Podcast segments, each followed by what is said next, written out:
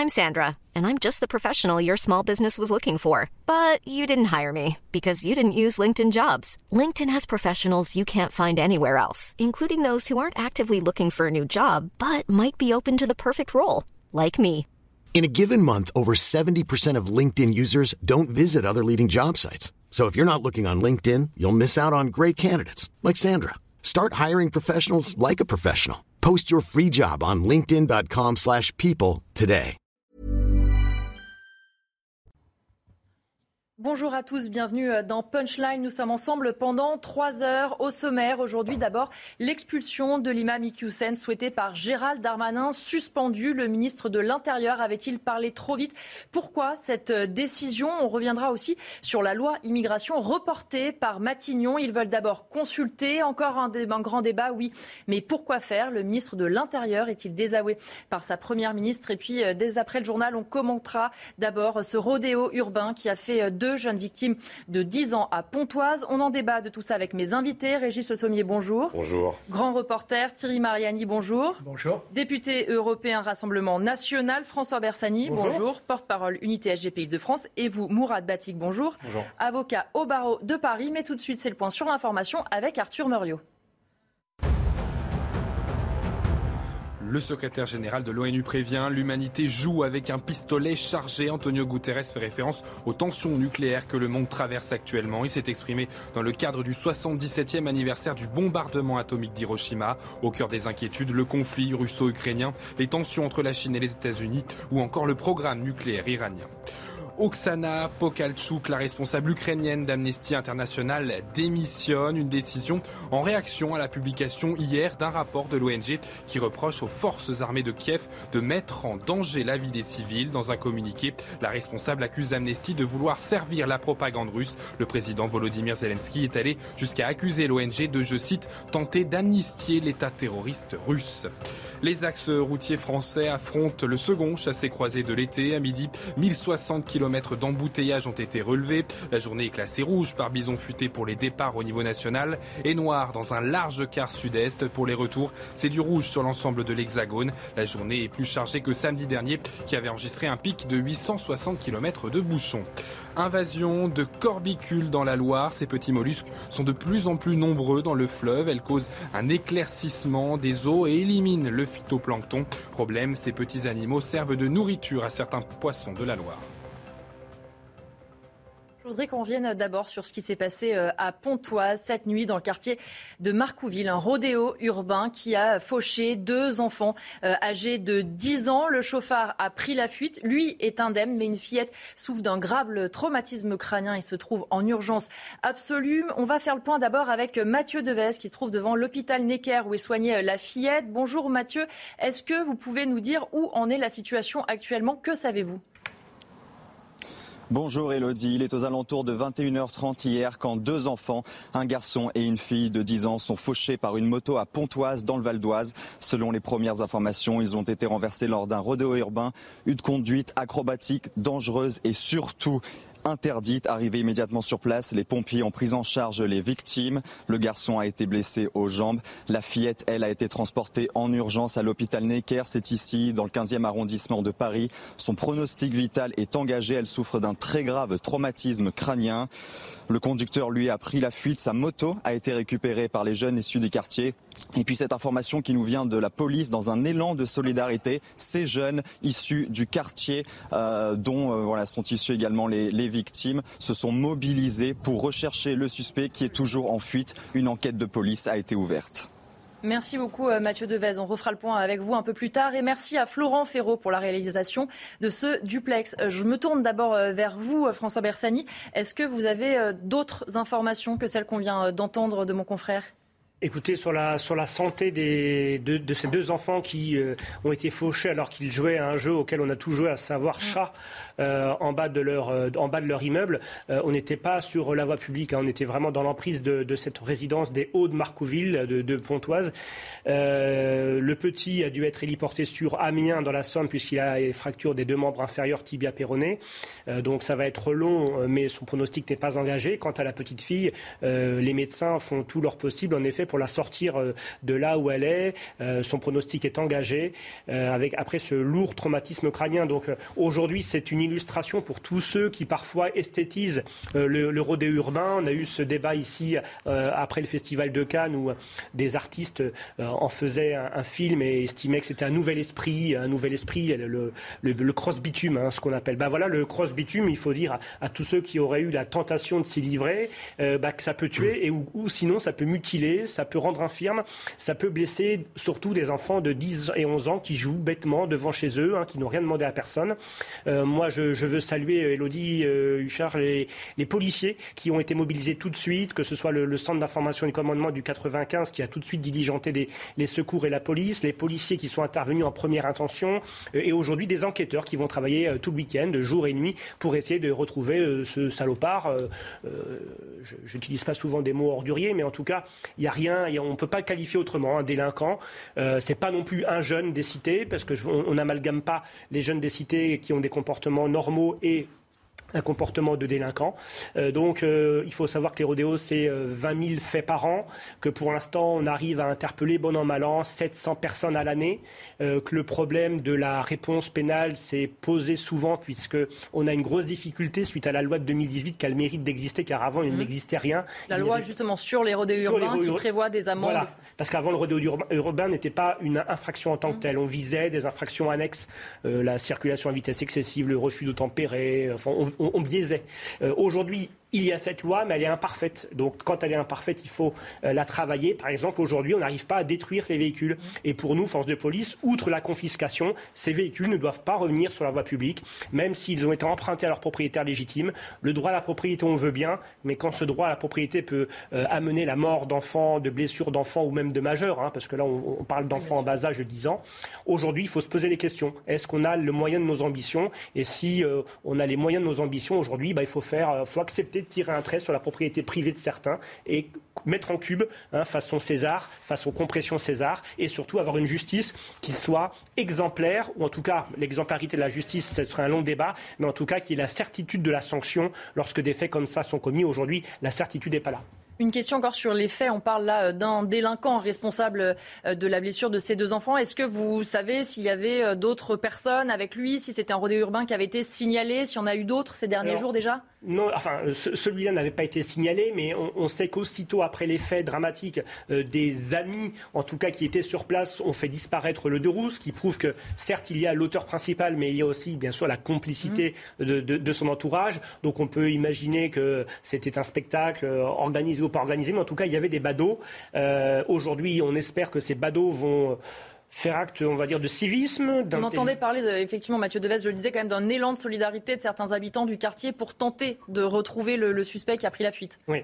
Euh, le, ce phénomène du rodéo, en plus, n'est plus estival. Il y a quelques années, on, estimait que c'était un peu saisonnier, le rodéo, quand il faisait beau. Aujourd'hui, on a pu déjà l'aborder sur vos plateaux depuis le mois de janvier. De janvier à décembre, on est pollué maintenant. C'est quand même 20 000 faits par an. Euh, donc, il faut absolument aujourd'hui que la, main de l'État ne tremble pas, enfin, en tout cas, euh, et que la justice soit euh, intransigeante, intraitable sur ces faits.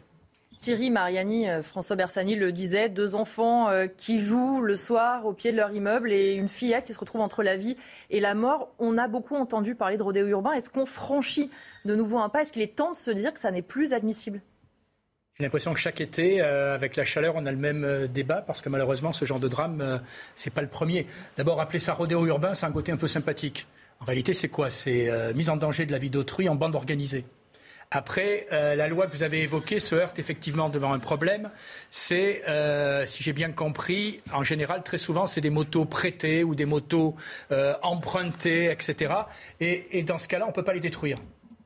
Ben, moi, je me permets de prendre un exemple personnel. Vous avez d'une loi que j'ai fait voter à une époque sur les rave parties. Mmh. Les rave parties, c'est aussi très sympathique. Mais dans ma circonscription, j'ai plusieurs jeunes qui en sont morts parce qu'on les laissait crever, il n'y a pas d'autre mot. Les organisateurs avaient prévu rien mm. pour euh, la sécurité.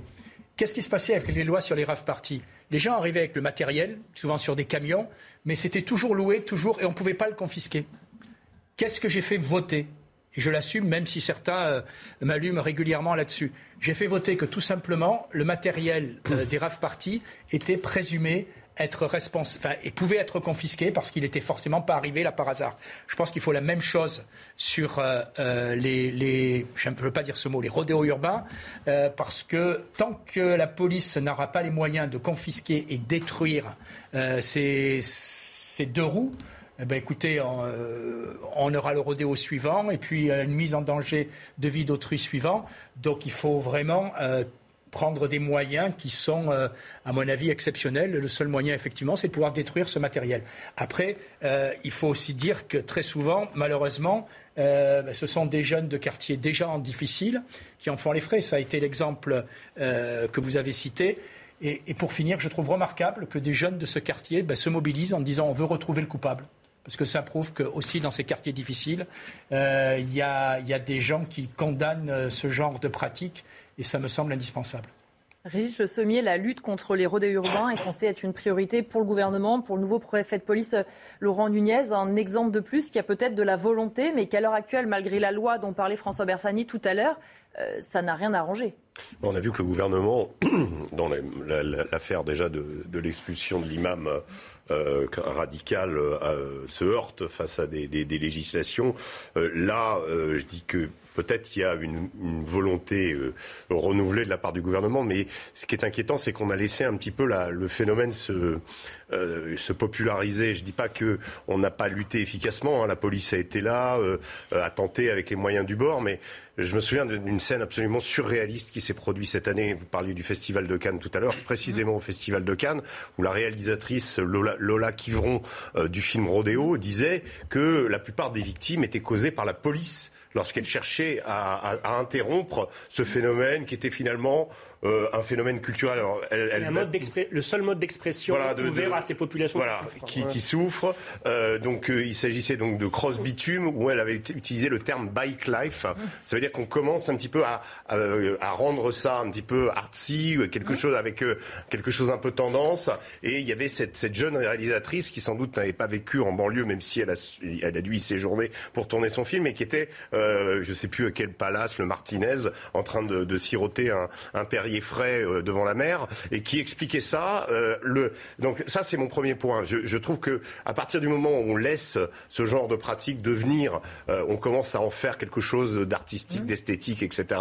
pour quelque chose qui correspond effectivement à, à bande, comment mise en danger de la vie d'autrui en, en, bande organisée, puisque en effet, comment certains ont, cherché à dissimuler la, la, moto dans le cas, dans ce cas précis. Je trouve que c'est c'est assez effrayant et, et le le fait qu'il y ait une partie là encore une fois, on, tombe sur un, phénomène qui est sans doute amené à se développer encore plus, c'est le fait que les gens des quartiers excédés euh, commencent à collaborer avec la police ou en tout cas à, euh, voilà. pourquoi? Parce que ces gens des quartiers ou ces jeunes parce qu'il y a des jeunes aussi qui sont n'en peuvent plus. C'est eux qui sont les premières victimes d'abord du bruit euh, d'abord du, euh, du comment? Parce que ces motos font un bruit infernal. Il y a, il y a un autre phénomène c'est le, le, fameux T-Max qui était le, le, véhicule utilisé je le rappelle par Mohamed Merah pour pour, pour faire ses tueries. Mais le T-Max c'est un, un bruit infernal. Et donc ces, ces, ces motos là quand on les a en permanence en bas de chez soi il y a un moment effectivement on craque. Et je pense que ces gens-là imposent leurs lois, ils imposent leurs lois au quartier ça crée évidemment là ce qui, devait se passer. Parce que finalement, c'est pas un phénomène. Quand on voyait les Dalton sillonner entre les gens euh, dans, dans, le, dans, les, dans les rues de Lyon, du centre-ville de Lyon, entre des personnes âgées avec des, des, des, des, femmes qui poussaient une, qui, poussaient une poussette euh, et, voir ces, ces, types habillés en Dalton au milieu, c'est évident qu'il y a un moment, euh, un moment, ça devait se passer. Et donc là, ça s'est passé. C'est dramatique parce que si la petite fille a été transférée à Necker, c'est que c'est vraiment, vraiment très, très grave. C'est le dernier stade. Donc on lui souhaite évidemment de, de, euh, comment, de, sortir de ce coma et de, survivre. Mais voilà, là on a un, phénomène qui finalement a été laissé un petit peu, je dirais, qui s'est développé, qui s'est popularisé, qui est devenu euh, voilà une forme de nouveau. Euh, et, la loi est, la même quand, on l'a quand on l'a rappelé tout à l'heure. Je pense que c'est intéressant de dire qu'il n'y avait pas de législation avant, mais peut-être parce qu'il n'y en avait pas, ou alors il y avait peut-être des oui, la loi s'est adaptée aussi à ce phénomène. Peut-être qu'il y avait des types qui faisaient des cascades dans, un coin, mais très loin des gens. Ça, sans doute, ça a toujours existé. il y a toujours eu un, comment, un phénomène avec la moto de, de, de, l'impression de surpuissance. Donc c'est normal que les jeunes.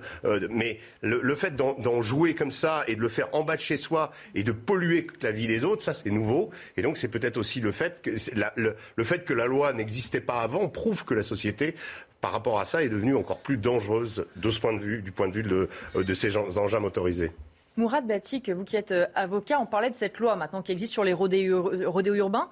Est-ce que, premièrement, cette loi, elle est assez euh, dissuasive, efficace, ou est-ce que ce qui pêche, une fois de plus, c'est le lien entre police et justice C'est-à-dire que la loi est là, mais avant qu'elle soit appliquée, avant qu'on retrouve euh, ces délinquants, en fait, il se passe trop de temps, voire, comme le disait François Bersani, entre le nombre d'infractions et le nombre de personnes arrêtées, en fait, il y en a très peu. D'abord, la réponse pénale, elle peut être très rapide. C'est-à-dire que euh, les, officiers de police judiciaire peuvent interpeller un individu qui, euh, pratiquerait le rodéo urbain et il peut être jugé euh, dans la journée. C'est-à-dire que s'il est appréhendé le matin, il peut être jugé l'après-midi sous votre comparution immédiate ou le lendemain. Donc on a une réponse pénale qui est, efficace, qui est efficiente et qui est rapide. D'abord, ensuite, la peine, c'est une peine d'un an d'emprisonnement et de 15 000 euros d'amende. Alors évidemment, on va très rarement jusqu'à jusqu'à ce niveau de sévérité, mais tout de même, il y a des peines de prison qui sont prononcées par les magistrats il y a des peines, euh, évidemment, euh, d'amende de, euh, de, façon complémentaire qui sont aussi prononcées. Et on peut aussi aller jusqu'à la confiscation en peine complémentaire. Donc sur ça, il n'y a pas de difficulté. Maintenant, au-delà de, de, ce fait divers, c'est un fait divers dramatique et triste, évidemment. Et on a évidemment une pensée pour cette petite fille et pour la famille. Mais au-delà de ce fait divers, ce qu'il faut analyser, c'est le phénomène. Et le phénomène, il pose question il pose question et il nous amène à nous interroger. Bon, d'abord, on peut quand même constater quelque chose de positif, c'est que pour une fois, et on ne sera pas caricatural là-dessus, euh, il y a une convergence euh, des, des, forces mm. entre ces jeunes de quartier et la police. Bon, euh, c'est quand même quelque chose à noter. Donc, les jeunes de quartier se sont mobilisés pour retrouver la personne qui a commis cette infraction, main dans la main avec, avec les forces de police. Donc, on peut, on peut au moins prendre, prendre quelques secondes là-dessus. Ensuite, ça démontre au moins euh, quelque chose. Ça démontre que dans ces quartiers, finalement, le principe, c'est quand même euh, que les habitants de ces quartiers populaires respectent la loi mmh. républicaine et, que par exception, et, qui vivent tranquillement, et que par exception, il y a des délinquants, mais comme finalement euh, dans toutes les catégories de la population. Et ça, c'est un exemple qui, à mon sens, est assez marquant, est assez frappant. Voilà, mais je sais pas, je sais pas ce que c'est que cette que cette que cette mode euh, des, des, des, rodéos sauvages ou euh, du euh, biking ou, ou des nouveaux noms qu'on lui donne. Je sais simplement qu'il y a effectivement une jeunesse qui peut-être se sent un petit peu libre au volant de, de, de ces engins. Il y a un effet de mode, c'est quand même quand même très circonscrit à une à une jeunesse. je sais que de tout temps la jeunesse a été sur des motos. Vous regardez un peu euh, les, les, les, photos, les films, les vidéos qu'il y avait autour de Johnny, de Renault. Il y avait déjà euh, le symbole de, la moto. De la moto. Sans vous voyez que c'est voilà, une réappropriation différente mm. et pour le coup qui parfois peut être dangereuse mm. pour les autres et en l'espèce pour la fillette, mais très souvent pour eux-mêmes. Oui, bien Parce sûr. que n'oublions pas que, euh, évidemment, il y a une mise en danger euh, de la vie d'autrui et c'est pénalement répréhensible et c'est un gros problème. Mais euh, d'abord, ils se mettent en danger eux-mêmes, puisque vous avez compris que ce phénomène de rodéo sauvage, c'est d'abord conduire sans casque et un petit peu de façon, de, de, de façon parfaitement libre, c'est-à-dire en dehors des clous de la loi. Et donc, ça pose une difficulté et ça interroge.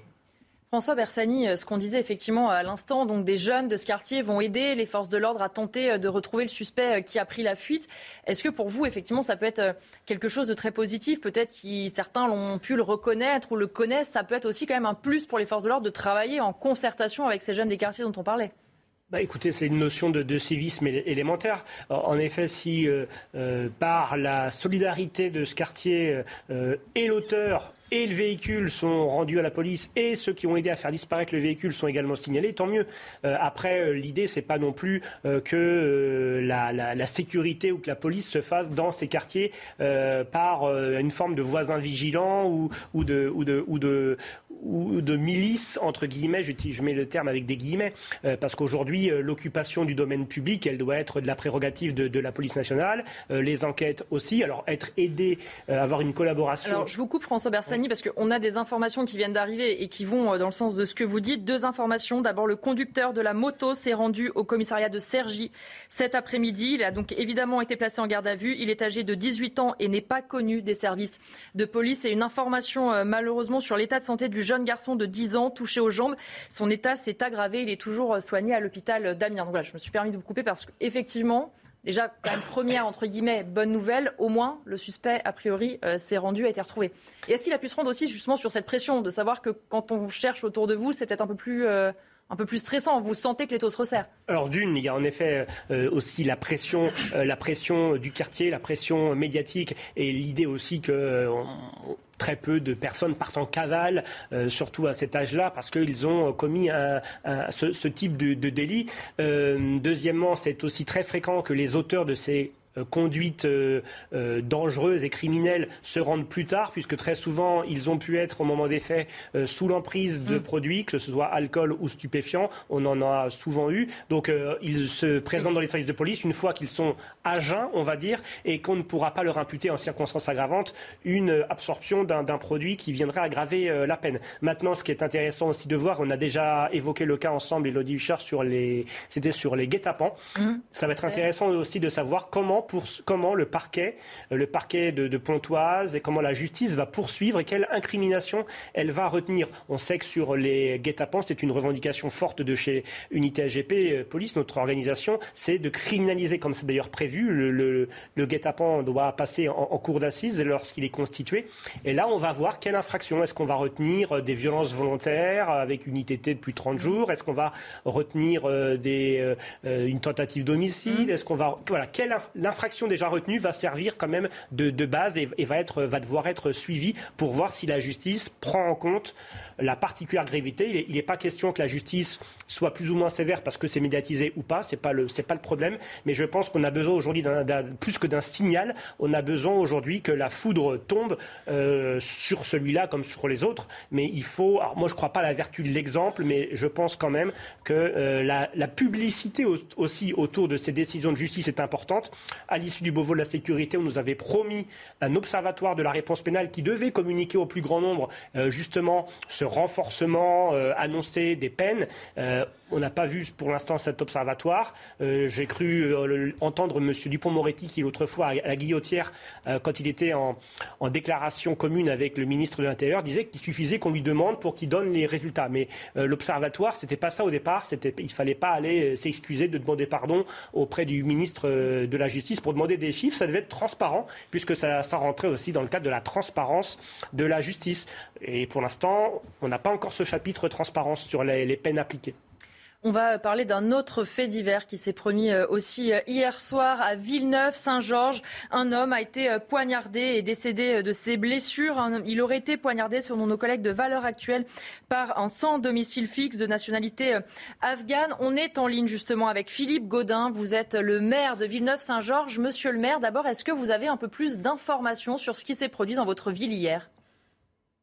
Euh, oui, guère plus de ce qui a été dit, mais quand même, euh, il y a eu euh, une altercation entre deux personnes. évidemment, il y a une personne qui est décédée et l'autre personne a pu être appréhendée très rapidement parce que euh, il y a eu une, réponse très rapide de la police nationale et de la police municipale qui ont pu interpeller l'autre personne supposée être l'agresseur.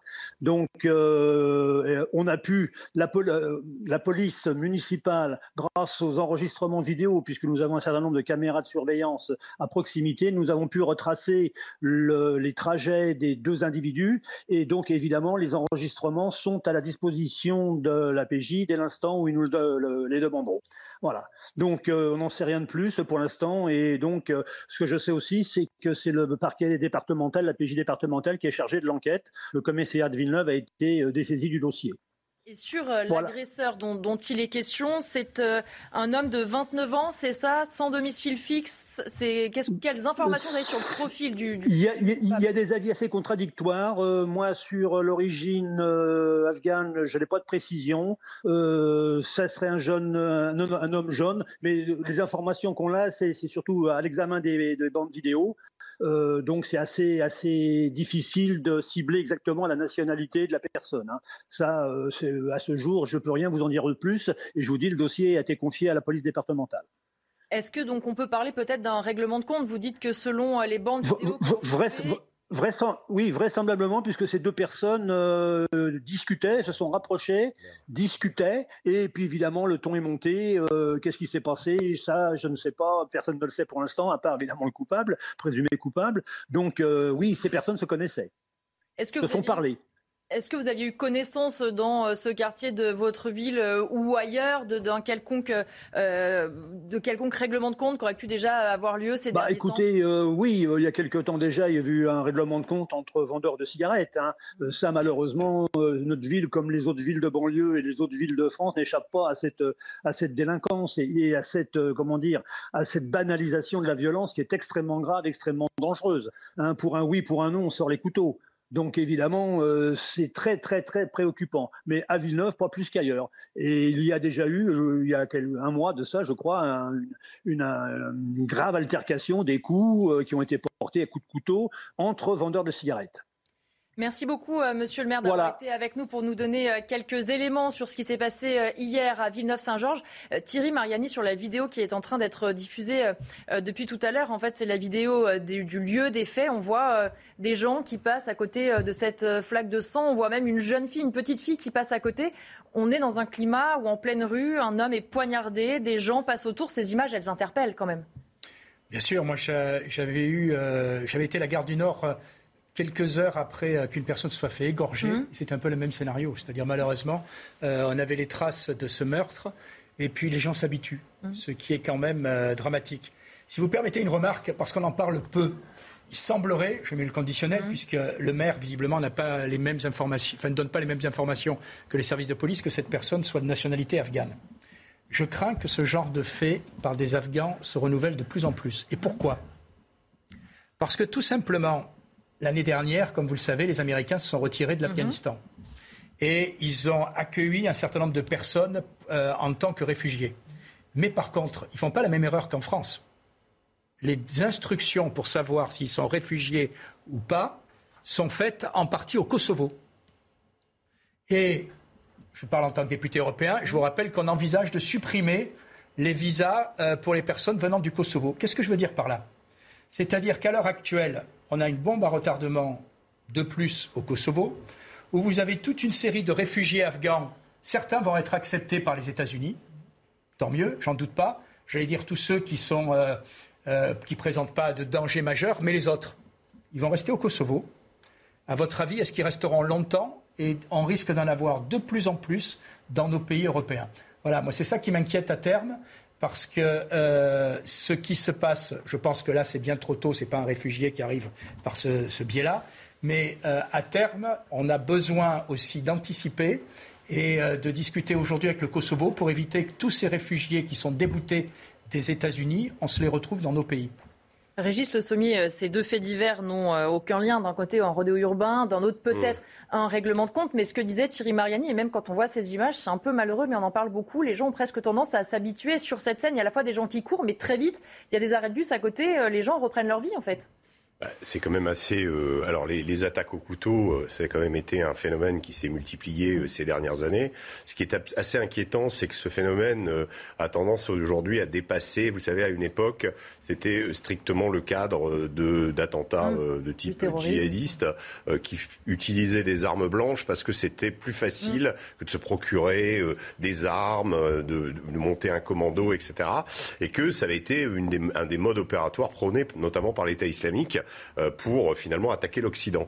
Donc il y a eu une époque où souvent on criait la Wakbar. voilà. Aujourd'hui, même si certains peuvent aussi scander des, des slogans islamistes comme ça, il n'y a pas forcément un lien ni même un pédigré chez certains.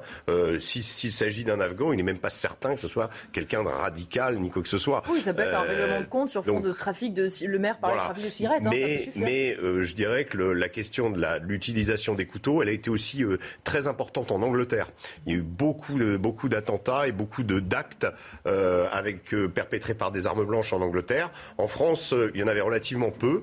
Et puis depuis, je dirais 4-5 ans, les choses ont tendance à, à, se, au contraire à empirer et on le voit de plus en plus, quasiment toutes les semaines. Alors les gens s'habituent bah, par la force des choses. Malheureusement, ça devient quelque chose d'assez classique et de voir souvent impliquant d'ailleurs des, des délinquants en situation irrégulière, ou alors parfois aussi euh, des gens qui n'avaient absolument aucun, euh, aucun passé judiciaire. Donc c'est très, voilà, il y a une sorte de crispation et une sorte de, euh, aussi d'ultra-violence de, dans nos sociétés qui est, qui est, qui est manifeste. On, est dans, dans des, on, a franchi un cran, je trouve, dans quel que soit le type de violence, dans l'utilisation justement de cette violence pour à peu près tout et n'importe quoi. On se retrouve dans un instant sur CNews juste après la pause.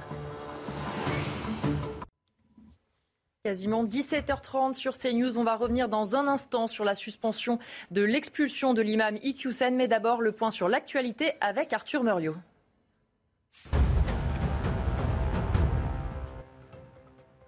Pour éteindre un feu de champ en Loire-Atlantique. Âgé d'une cinquantaine d'années, il a été victime d'un malaise cardiaque. Il est, décidé, il est décédé à l'hôpital de Saint-Nazaire l'été dernier. Les pompiers de Loire-Atlantique avaient déjà été endeuillés après la mort d'un sapeur-pompier lors d'un entraînement. Face aux fortes chaleurs, cinq centrales nucléaires françaises vont bénéficier d'une dérogation environnementale concernant le rejet d'eau. Jusqu'au 11 septembre, elles pourront rejeter une eau plus chaude pour éviter leur arrêt. Habituellement, la température est limitée pour protéger la faune et la flore environnantes. L'armée israélienne se prépare à une semaine de raid sur la bande de Gaza. Cette annonce intervient alors que les échanges de tirs avec le djihad islamique palestinien ont déjà fait une dizaine de morts. Il s'agit de la pire flambée de violence depuis la guerre éclair entre les deux ennemis l'année dernière. Et il y a quelques minutes, des sirènes d'alerte à la roquette ont retenti dans la métropole de Tel Aviv. La justice administrative a donc suspendu hier en urgence l'expulsion de l'imam Hassan Iqiyoussen vers le Maroc, estimant qu'elle porterait, je cite, une atteinte disproportionnée à sa vie privée et familiale. Le ministre de l'Intérieur a annoncé qu'il faisait appel. D'abord, on revient sur la chronologie des faits avec Arthur Muriot et on en discute ensuite. À travers un communiqué, un arrêté ministériel et une prise de parole à l'Assemblée nationale, une même volonté pour Gérald Darmanin. Dès que les policiers ou les gendarmes auront interpellé M. Ikwesen, il sera exclu du territoire national sans possibilité d'y revenir. Expulser un imam marocain tenant des propos contraires aux valeurs de la République française lors de ses prêches, un acte politique confronté à la réalité judiciaire. Le tribunal administratif de Paris suspend l'expulsion d'Hassan Iqiyoussen et lui délivre une autorisation provisoire de séjour. Mais Gérald Darmanin n'a pas dit son dernier mot. Il fait appel auprès du Conseil d'État et si la suspension est maintenue, son entourage indique qu'il pourrait aller jusqu'à faire modifier la législation pour permettre le renvoi dans son pays d'origine de toute personne ayant ce type de comportement. Mesure inutile pour cette avocate. Selon elle, tout est déjà prévu dans la loi actuelle appliquons ce que nous avons.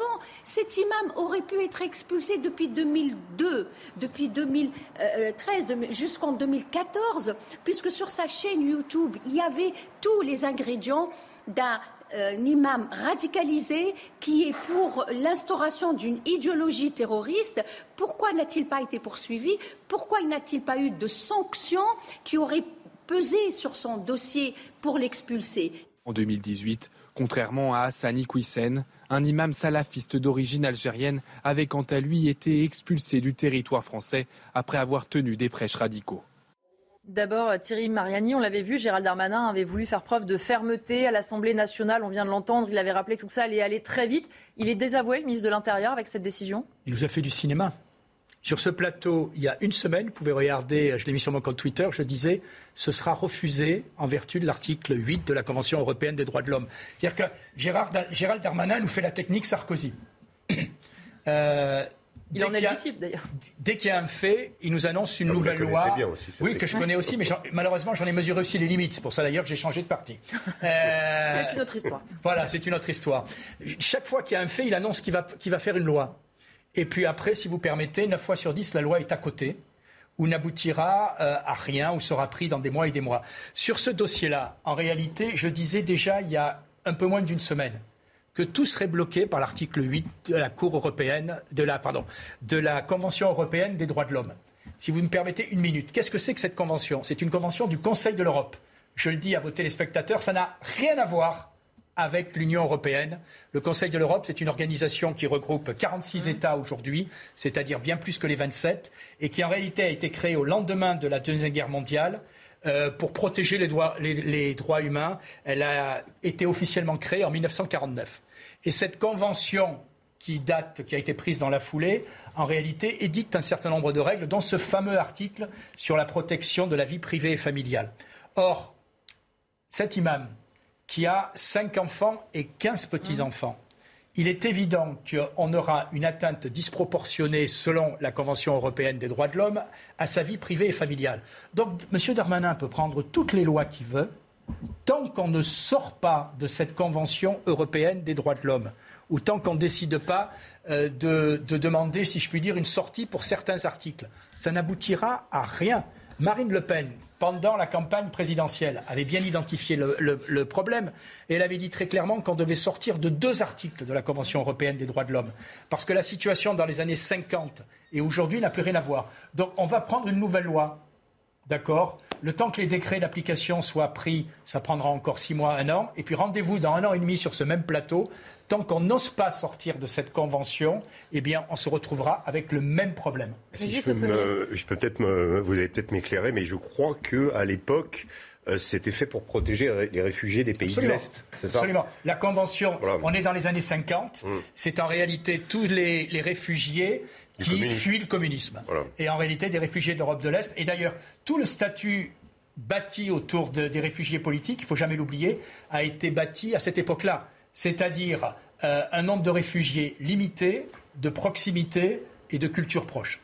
Mourad Batik, cette euh, décision de suspendre l'expulsion, elle vous surprend ou en réalité, comme le disait Thierry Mariani, c'était un peu cousu de fil blanc? Non, c'était évidemment cousu de fil blanc. Euh, je pense que le ministre s'est complètement précipité et qu'il a été évidemment désavoué par le tribunal administratif. Le tribunal administratif, il dit le droit. Mmh. Et le droit, il n'est pas inscrit dans un temps court, il n'est pas inscrit dans une immédiateté euh, et dans un agenda euh, politique qui est celui euh, du ministre de l'Intérieur. Donc le ministre de l'Intérieur, finalement, il a voulu aller très vite il a euh, condamné euh, des propos euh, tout seul, sans passer par la voie judiciaire. Et s'il était passé d'ailleurs par la voie judiciaire, il aurait eu quelques difficultés, puisqu'il y a des propos qui datent de plus de 20 ans mmh. et qui, pour le coup, sont parfaitement prescrits. la prescription, elle existe en France, et heureusement qu'on n'est pas responsable, enfin, on est toujours responsable, mmh. mais heureusement qu'on ne porte pas la charge de tout ce qu'on a pu dire dans sa vie, et qu'à 60 ans, on ne porte pas la charge de ce qu'on a pu dire à 18 ou 19 ans. Puisque ce que dit notamment le tribunal administratif, c'est que les propos qui ont pu être prononcés en 2004 n'ont pas été depuis mmh. Voilà, d'une part. Et puis, euh, d'autre part, effectivement, euh, il y aurait une atteinte disproportionnée à sa vie euh, privée et familiale. Comme l'a dit monsieur le député, il a cinq enfants, 15 petits-enfants. Et là, je pense que ça parle à, tout, à tous les parents et à tous les grands-parents. Évidemment, quand on a une famille et quand on a des enfants et des petits-enfants, eh ben, on a envie de rester auprès d'eux. On a envie de continuer à les côtoyer. On n'a pas forcément envie d'aller dans le pays qui est le pays d'origine de ses parents, avec lequel, je crois, il n'a pas de lien particulier. Je crois même qu'il est en inimitié avec euh, le roi du Maroc, il me semble, pour l'avoir euh, critiqué à de multiples mm. reprises. Donc vous voyez bien que cette décision, elle était extrêmement euh, rapide, elle était, elle était mal fondée d'un point de vue juridique et finalement, elle est, elle est on ne peut plus logique. Ce qu'aurait dû faire le ministre de l'Intérieur, c'est d'abord de passer par la voie judiciaire pour voir si les propos qu'avait tenus cet imam sont répréhensibles d'un point de vue pénal oui ou non. Et euh, s'il avait obtenu une condamnation judiciaire, eh bien, il aurait pu euh, effectivement demander euh, son expulsion. Soit les magistrats s'en seraient saisis ab initio en prononçant une, une peine complémentaire et, et avec pourquoi pas une interdiction du territoire français, ou alors lui aurait pu se saisir de cette décision a posteriori. Mais la réalité, c'est que il a fait de cet imam, on parlait tout à l'heure d'exemple, il a voulu en faire un exemple, et là on voit la disproportion, l'inégalité des armes finalement. On a un ministre de l'Intérieur qui finalement, euh, de manière un peu discrétionnaire, fait le tri entre euh, ceux qui peuvent rester et ceux qui ne peuvent pas rester. Et vous savez que euh, le pouvoir discrétionnaire, c'est quand même le premier pas vers l'arbitraire. Et donc, il a fallu que le tribunal administratif serre le frein à main et dise bon, on va reprendre les bases du droit, on va repositionner ça dans un temps long. Et dans le temps long, eh bien, la décision, effectivement, c'est un désaveu fort. Et on peut se poser la question de savoir pourquoi est-ce qu'un ministre euh, va euh, pointer euh, comme ça, choisir un individu pour en faire une question politique, alors que finalement, enfin, moi j'ai un peu ce sentiment-là, c'est un peu tiré au bazooka sur une mouche finalement, parce qu'il y avait, il y avait plein d'autres moyens, il y avait d'autres méthodes pour obtenir un résultat qui aurait été d'ailleurs bien plus efficace. Régis Le Sommet, il y a quelques jours, David Guiraud, euh, député de la France Insoumise du Nord, pour défendre cet mmh. imam, disait de Gérald Darmanin que cette décision relevait du fait du prince. Est-ce qu'il y a eu un peu de ça, en fait? Alors, il ajoutait aussi que Gérald Darmanin avait fait ça pour masquer. Euh, Parce qu'on parlait pas assez de lui pour le pouvoir d'achat. Voilà, pour le pouvoir d'achat, alors que bon, le pouvoir d'achat, a priori, euh, c'est pas du, du, ressort du ministre de l'Intérieur. En tout cas, euh, voilà, c'était une manière de, de, de, en fait, de botter en touche. Mais euh, non, moi, ce que je trouve assez incroyable, c'est est-ce qu'il y, est qu'il y, a eu finalement, parce qu'on s'aperçoit que la, ce qu'on reproche à cet imam n'est pas suffisant mmh. pour motiver son expulsion. Or, pourtant, en, à, la suite des attentats de 2015 du Bataclan, euh, il les a taxés de pseudo-attentats. Donc ça veut dire qu'il met en cause la réalité de la mort de près de 200 personnes. ce qu'avait dit Gérald euh, Darmanin à l'Assemblée semblait quand même être un peu costaud. Non mais quand même, il y a quand même, je veux dire, il a dit des choses qui, qui ont prescription, excusez-moi, le, les attentats du, 15, du, de, de, euh, du 13 novembre, il n'y a pas de prescription. Mm. C'était il y a, comment, il y a 7 ans. Et donc on est, voilà, c'est encore tout proche. Donc il, y a mise en il y a mise en doute de la réalité d'attentats qui ont ensanglanté la France. Donc là, il y avait peut-être des motifs qui peut-être à l'époque ont été ignorés ou n'ont pas été euh, finalement suivis des faits. Ce qui veut dire qu'on peut, euh, suivant les cas, euh, en France, proférer des paroles ou antisémites, puisqu'il a eu aussi des mmh. propos. en 2004, le CRIF les avait signalés. Exactement. Mais tout ça n'est pas, ne s'est pas transformé en quelque chose, en une, une condamnation. donc finalement, au final, le dossier est trop léger et l'imam est installé en effet. Et quand, quand on regarde sa situation personnelle et, mmh. et privée, bon, bah, on se rend compte que voilà, ça c'est beaucoup plus difficile que ça. Je trouve, je trouve assez, euh, pour, pour, pour euh, reprendre la question de Gérald Darmanin, je ne sais pas s'il fait du Sarkozy, euh, je ne sais pas, euh, mais il m'avait semblé quand même qu'il avait une volonté, justement sur la, les questions régaliennes comme celle-ci ou sur les questions sécurité, de sécurité, de prendre un peu le taureau par les cornes et de faire un exemple. Parce que ce qui est terrible là-dedans, c'est que le fait de ne pas, pas avoir pu aboutir pour cet imam bah, fait en sorte que bon, bah, les autres vont se sentir un petit peu euh, euh, je dirais, euh, voilà. Tandis que s'il avait réussi, en plus, il avait obtenu le, le laissez-passer consulaire par le Maroc. Donc il y avait des choses qui, on disait oui, les pays du Maghreb refusent. Non, bah, là il y avait une bonne volonté de la part du Maroc. tout était en, place et finalement, on s'aperçoit que le, dossier n'a pas été étudié suffisamment et que ces arguments, franchement, Gérald Darmanin, il a une batterie de, personnes autour de lui qui, s'y connaissent, qui connaissent la loi. Donc c'était quand même assez facile de demander si cette procédure. Pourquoi fait-il ça quand le cas n'est pas... Euh, alors qu'on a besoin, je pense qu'aujourd'hui, sur ces, questions-là, parce qu'il faut rappeler le pédigré de ces individus-là, il faut, rappeler que ces individus sont proches des frères musulmans, que c'est des gens qui font un combat, euh, qui considèrent la France comme une terre de djihad, et que même si ce combat n'est pas violent, il est dans un but de conquête. On est euh, dans un logiciel qui est un logiciel totalitaire. Et, et donc il y, a, il y, a un danger extrême, précisément, je pense pas tellement euh, parce que ce que pense cet individu, mais par l'influence qu'il a pu avoir euh, via ses 160 000 euh, followers sur YouTube.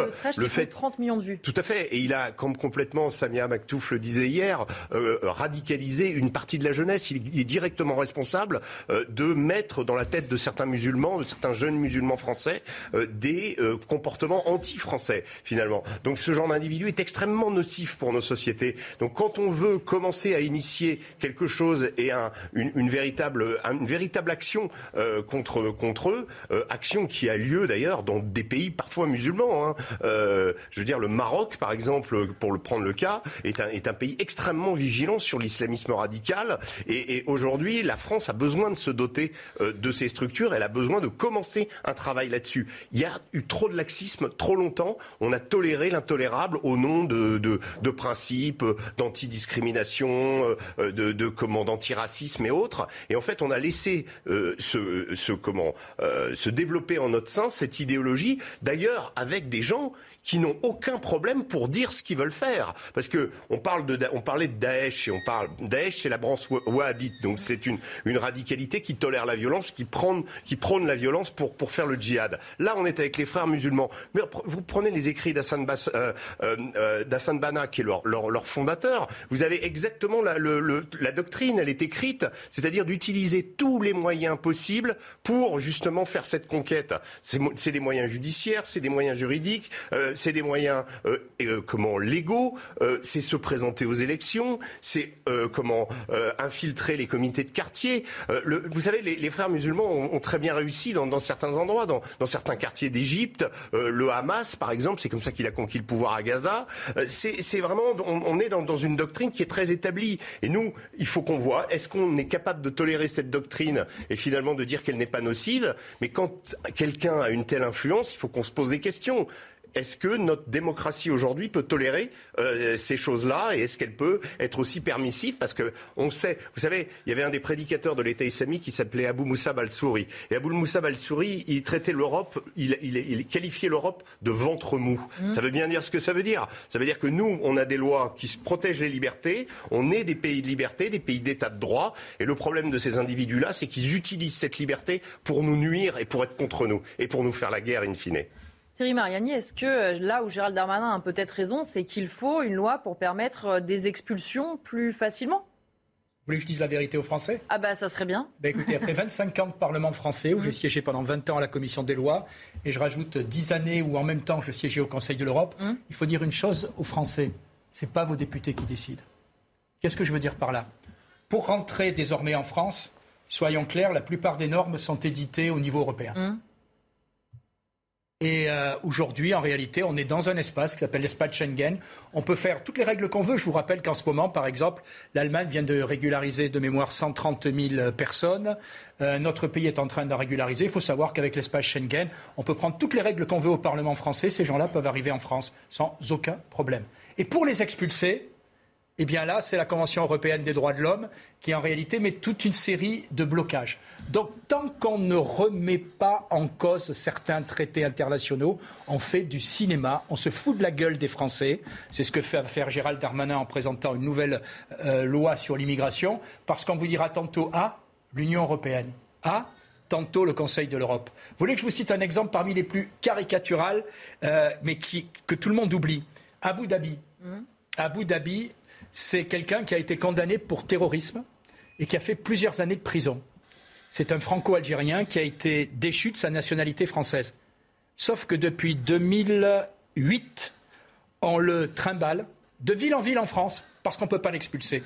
Pourquoi on ne peut pas l'expulser? Parce que la Cour européenne des droits de l'homme, là aussi, s'appuyant sur, euh, sur la Convention européenne des mmh. droits de l'homme, a dit attention, si vous l'expulsez en Algérie, il y a un risque pour sa, pour sa personne euh, de châtiment euh, corporel, ou je ne sais plus quel est le terme. Bref, il y a un risque physique pour lui. Et conclusion, cette personne qui a été condamnée pour terrorisme, qui représente un danger qu'on a voulu expulser, eh bien, quasiment jusqu'à la fin de ses jours, on est condamné à le mettre de ville en ville. Aux dernières nouvelles, il était dans le Cantal.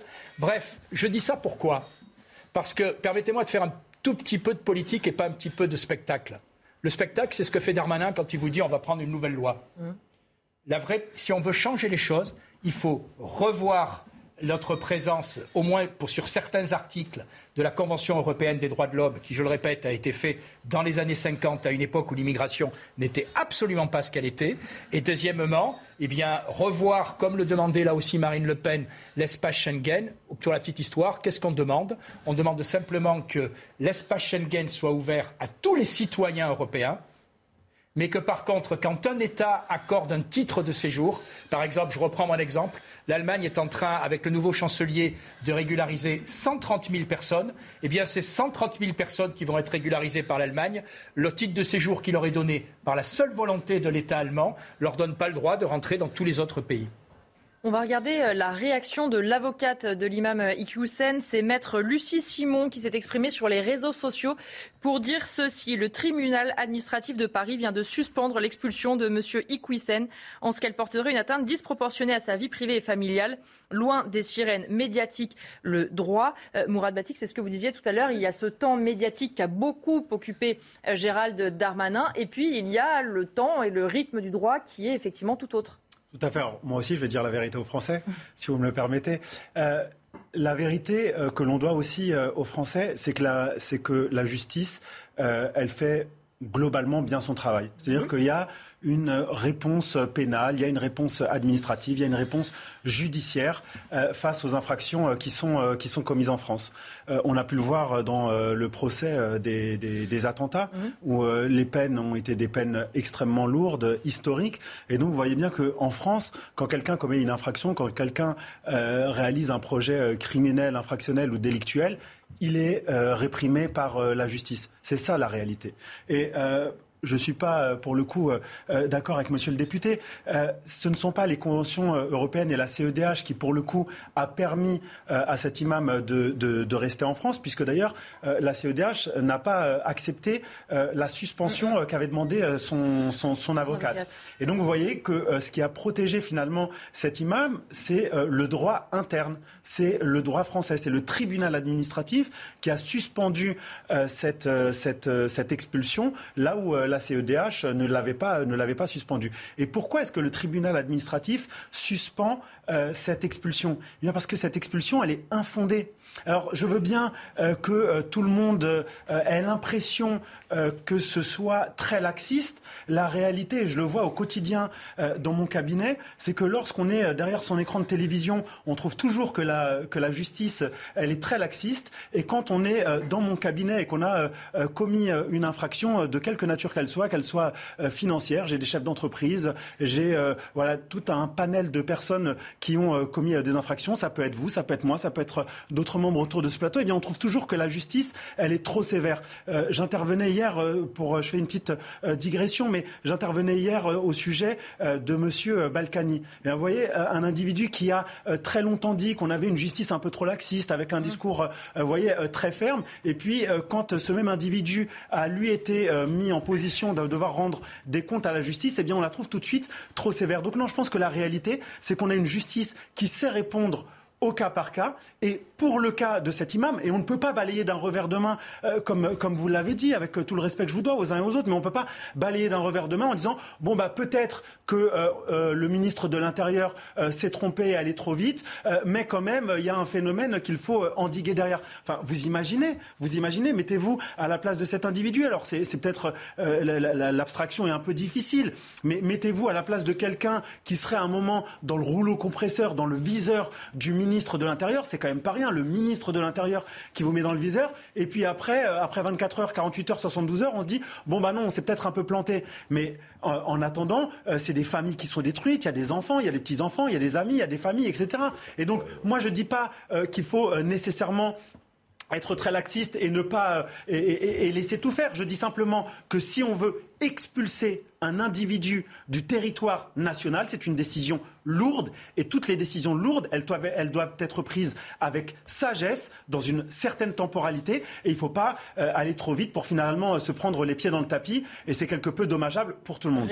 Moi, je voulais rappeler l'expulsion d'un sinistre individu qui s'appelait Jamel Begal, qui est un des membres fondateurs du GIA en Algérie, qui a commis, qui a été, qui a été impliqué dans un certain nombre de projets d'attentats et d'attentats en France, qui était l'inspirateur aussi des frères Kouachi, je, le précise.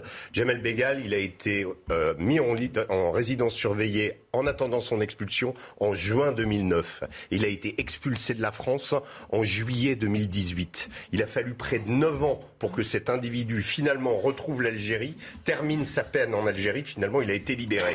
Mais je, précise, c'est quand même assez incroyable de voir que, euh, pas dire que la, justice fonctionne correctement, mais la difficulté à expulser quelqu'un qui est complètement terroriste, parce que c'est pas le cas de l'imam. Euh, l'imam, lui, il, euh, fait des prêches et, lui, il, a, une, voilà. Mais déjà, pour expulser un terroriste chevronné, quelqu'un qui a quand même dans la, nébuleuse djihadiste sa place, ça a été la croix et la bannière, et on y est arrivé. Il a fallu près de dix ans, voilà, pour l'expulser. C'est juste une petite précision.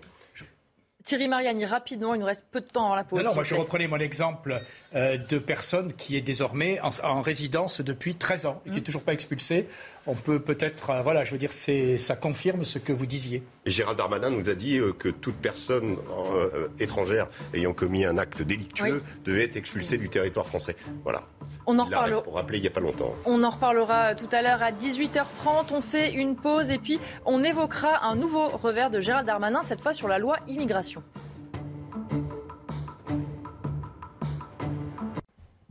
Il est bientôt 18h sur CNews. Dans un instant, on va revenir sur les attaques contre les forces de l'ordre de plus en plus violentes, malheureusement. Mais d'abord, on fait le point sur l'actualité avec Arthur Muriot. La France connaît une sécheresse historique. En métropole, 93 départements sur 96 font l'objet de restrictions d'eau. Une situation qui pourrait encore s'aggraver au courant de ce mois d'août. Plus d'une centaine de communes en France n'ont plus d'eau potable. La première ministre Elisabeth Borne a activé une cellule interministérielle de crise. Fin de la coopération chinoise avec les États-Unis sur le réchauffement climatique et sur d'autres dossiers. Une décision en représailles de la visite de la présidente de la Chambre des représentants américains, Nancy Pelosi, à Taïwan. La suspension de ce travail commun entre les deux pays fait plonger les relations sino-américaines à leur niveau le plus bas depuis des années. Washington déclare que la Chine ne punit pas seulement les États-Unis avec ses actions, elle punit le monde entier. La Russie et la Turquie continuent leur rapprochement. Le président turc Recep Tayyip Erdogan a confirmé que les livraisons de gaz russe à la Turquie seront payées en roubles. Cette annonce intervient après sa rencontre hier avec Vladimir Poutine dans la ville russe de Sochi. La Turquie, malgré sa condamnation de l'offensive russe en Ukraine, a opté pour une neutralité à l'égard de ce pays qui lui importe 45% de son gaz naturel. Rendez-vous en Grande-Bretagne pour le Grand Prix de moto demain. Le Français Johan Zarco partira en pole position. L'autre Français Fabio Quartararo, leader du championnat, partira quatrième. La course sera à suivre demain à partir de 14h sur Canal+. Nous sommes toujours en plateau accompagnés de Régis Le Sommier, grand reporter, Thierry Mariani, député européen Rassemblement national, François Bersani, porte-parole unité SGP Île-de-France et Mourad Batik, avocat au barreau de Paris. Je voudrais qu'on revienne sur euh, ces chiffres. D'après le ministère de l'Intérieur, les atteintes contre les forces de l'ordre sont 50 à 60 fois plus fréquentes que pour l'ensemble de la population. On revoit les faits divers récemment. Des pompiers, des policiers pris dans un guet-apens à Limoges, le commissariat de Vitry attaqué, des jets de pavés contre les forces de l'ordre à Sevran. François Bersani, cette haine, cette volonté de s'attaquer aux forces de l'ordre, elle est de plus en plus présente. Vous, sur le terrain, vous, vos collègues, comment vous percevez ça? Comment vous tentez d'encaisser? Aujourd'hui, il n'y a plus de débat sur euh, le sentiment euh, d'insécurité et sur euh, le sentiment que les policiers, enfin les forces de sécurité intérieure dans leur ensemble soient un, bouc émissaire. même Éric Dupont-Moretti semble changer de braquet sur la question, expliquant que hum, la justice et la police sont dans la même barque. il faut toujours rappeler un chiffre. en 2021, l'an dernier, il y a eu 332 000 faits de coups et blessures. Donc, mmh. sur ces 332 000 faits, 25 des victimes eh bien, étaient des forces de l'ordre, à, peu près 15% euh, donc, des policiers, 6% des gendarmes et 3 euh, à 4% des policiers municipaux, là où d'autres professions qui commencent aussi à être agressées, comme les élus, représentent moins de 1%, et les enseignants et les professionnels de santé autour de 3 ou 4%. Donc aujourd'hui, vous avez 25% des victimes de violences de coups euh, et blessures qui sont des forces de l'ordre. ça a doublé, ça a doublé entre 2000, 2000 et 2020 en 20 ans, puisqu'on était un peu, au-dessus de 10 000 en, en 2000 et puis on est arrivé. Euh, alors 2020 était une année spéciale avec euh, des manifestations gilets jaunes, donc il y a eu mm. plus de policiers blessés. Euh, mais même en 2019, 2018, qui étaient des années dite normale, on était autour de 6 000 policiers blessés par an. Euh, aujourd'hui, cette violence anti-flic, oui, elle, s'est manifestée d'abord par euh, les, coups et blessures. On a même une étude de la gendarmerie qui prouve que même en zone rurale, qui était auparavant une euh, zone un peu moins touchée par les attaques envers les forces de l'ordre, eh bien, ils ont connu une augmentation exponentielle depuis plusieurs années. C'est plus l'apanage aujourd'hui des policiers en milieu urbain. Mmh. On parlait souvent du lien police-population, que le lien était soi-disant rompu dans les grandes villes, dans les métropoles, alors qu'en province tout se passait bien. Bah, on, s'aperçoit qu'avec les derniers chiffres, eh bien, le, le policier ou le gendarme sont traités de la même façon, c'est-à-dire qu'aujourd'hui, il n'y a plus euh, d'inhibition chez les délinquants. Euh, l'inhibition a sauté aussi parce qu'il euh, y a un sentiment d'impunité qui a pu se développer chez eux.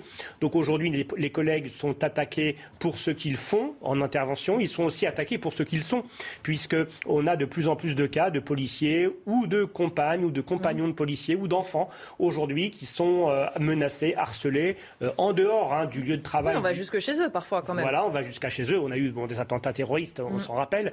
Euh, à Magnanville, après au commissariat de Rambouillet. Mais on a surtout des euh, policiers aujourd'hui qui demandent à leurs femmes, à leurs maris ou à leurs enfants de cacher euh, la profession qu'exerce leur conjoint ou conjointe ou père parce que les enfants sont stigmatisés ou menacés à l'école ou parce que même dans la sphère privée, quand un policier se, est reconnu dans un centre commercial par exemple ou sur le domaine public, il fait l'objet de, de violences. On en avait déjà parlé à plusieurs reprises.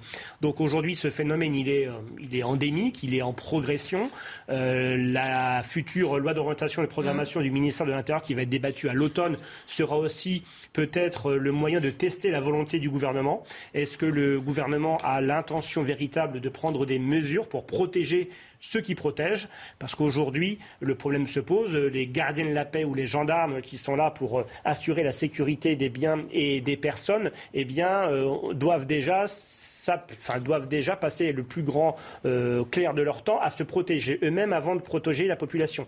Et on l'a vu sur euh, Limoges, euh, Limoges qui n'est pourtant pas une métropole qui a l'habitude de faire parler d'elle, hormis pour la plus belle gare de France ou pour le musée de la porcelaine. Mais aujourd'hui, nous avons des, des, violences urbaines lundi et mardi dernier. Et pour répondre à ces violences urbaines, il y avait 20 policiers sur cette circonscription de nuit à Limoges, 200 000 habitants. Donc quand vous avez de toute façon perdu l'occupation du terrain, quand vous, avez, quand vous êtes éloigné du terrain par faute de personnel, alors je suis représentant syndical, on a toujours tendance à demander des effectifs en plus, mais pas seulement. Vous avez eu un livre blanc de la sécurité mmh. intérieure qui a été publié en 2020 et aucune mesure n'a été euh, n'est sortie de, ce livre blanc. Pourtant, il y avait des choses intéressantes recentrer les policiers sur leur cœur de métier, arrêter de leur faire faire des, des, servitudes, des tâches périphériques qui peuvent être concédées à d'autres. Euh, eh bien, c'est le problème des rapports parlementaires, des, euh, des, bilans qui sont faits année après année. On n'en tire pas beaucoup de, de leçons. Alors on a eu le Beauvau, on avait eu le grand débat, mais ça touchait pas forcément seulement la police. On a les États généraux de la justice, on a eu le, Grenelle, on a eu le Ségur, on, a eu, on peut avoir tout ce qu'on veut. Euh, aujourd'hui, le temps, bah, le temps c'est de l'action, parce qu'aujourd'hui, on commence, nous, à constater un phénomène assez inquiétant, c'est la baisse des vocations dans la police nationale pour euh, se présenter au concours en 2012, sous François Hollande, on avait 50 euh, euh, candidats. Quand 50 candidats se présentaient au concours de policiers, on, donc, euh, on en choisissait 1 sur 50. Aujourd'hui, on en choisit 1 sur 5 parce qu'on a une baisse des candidats. Donc forcément, on a une baisse du, on a une baisse du niveau quand on ne peut plus écrémer, quand on ne peut plus sélectionner mmh. entre 1 sur 5 et 1 sur 50. Et aujourd'hui, il faut se projeter aussi. on, a maintenant un commissaire chargé du plan, M. Bayrou.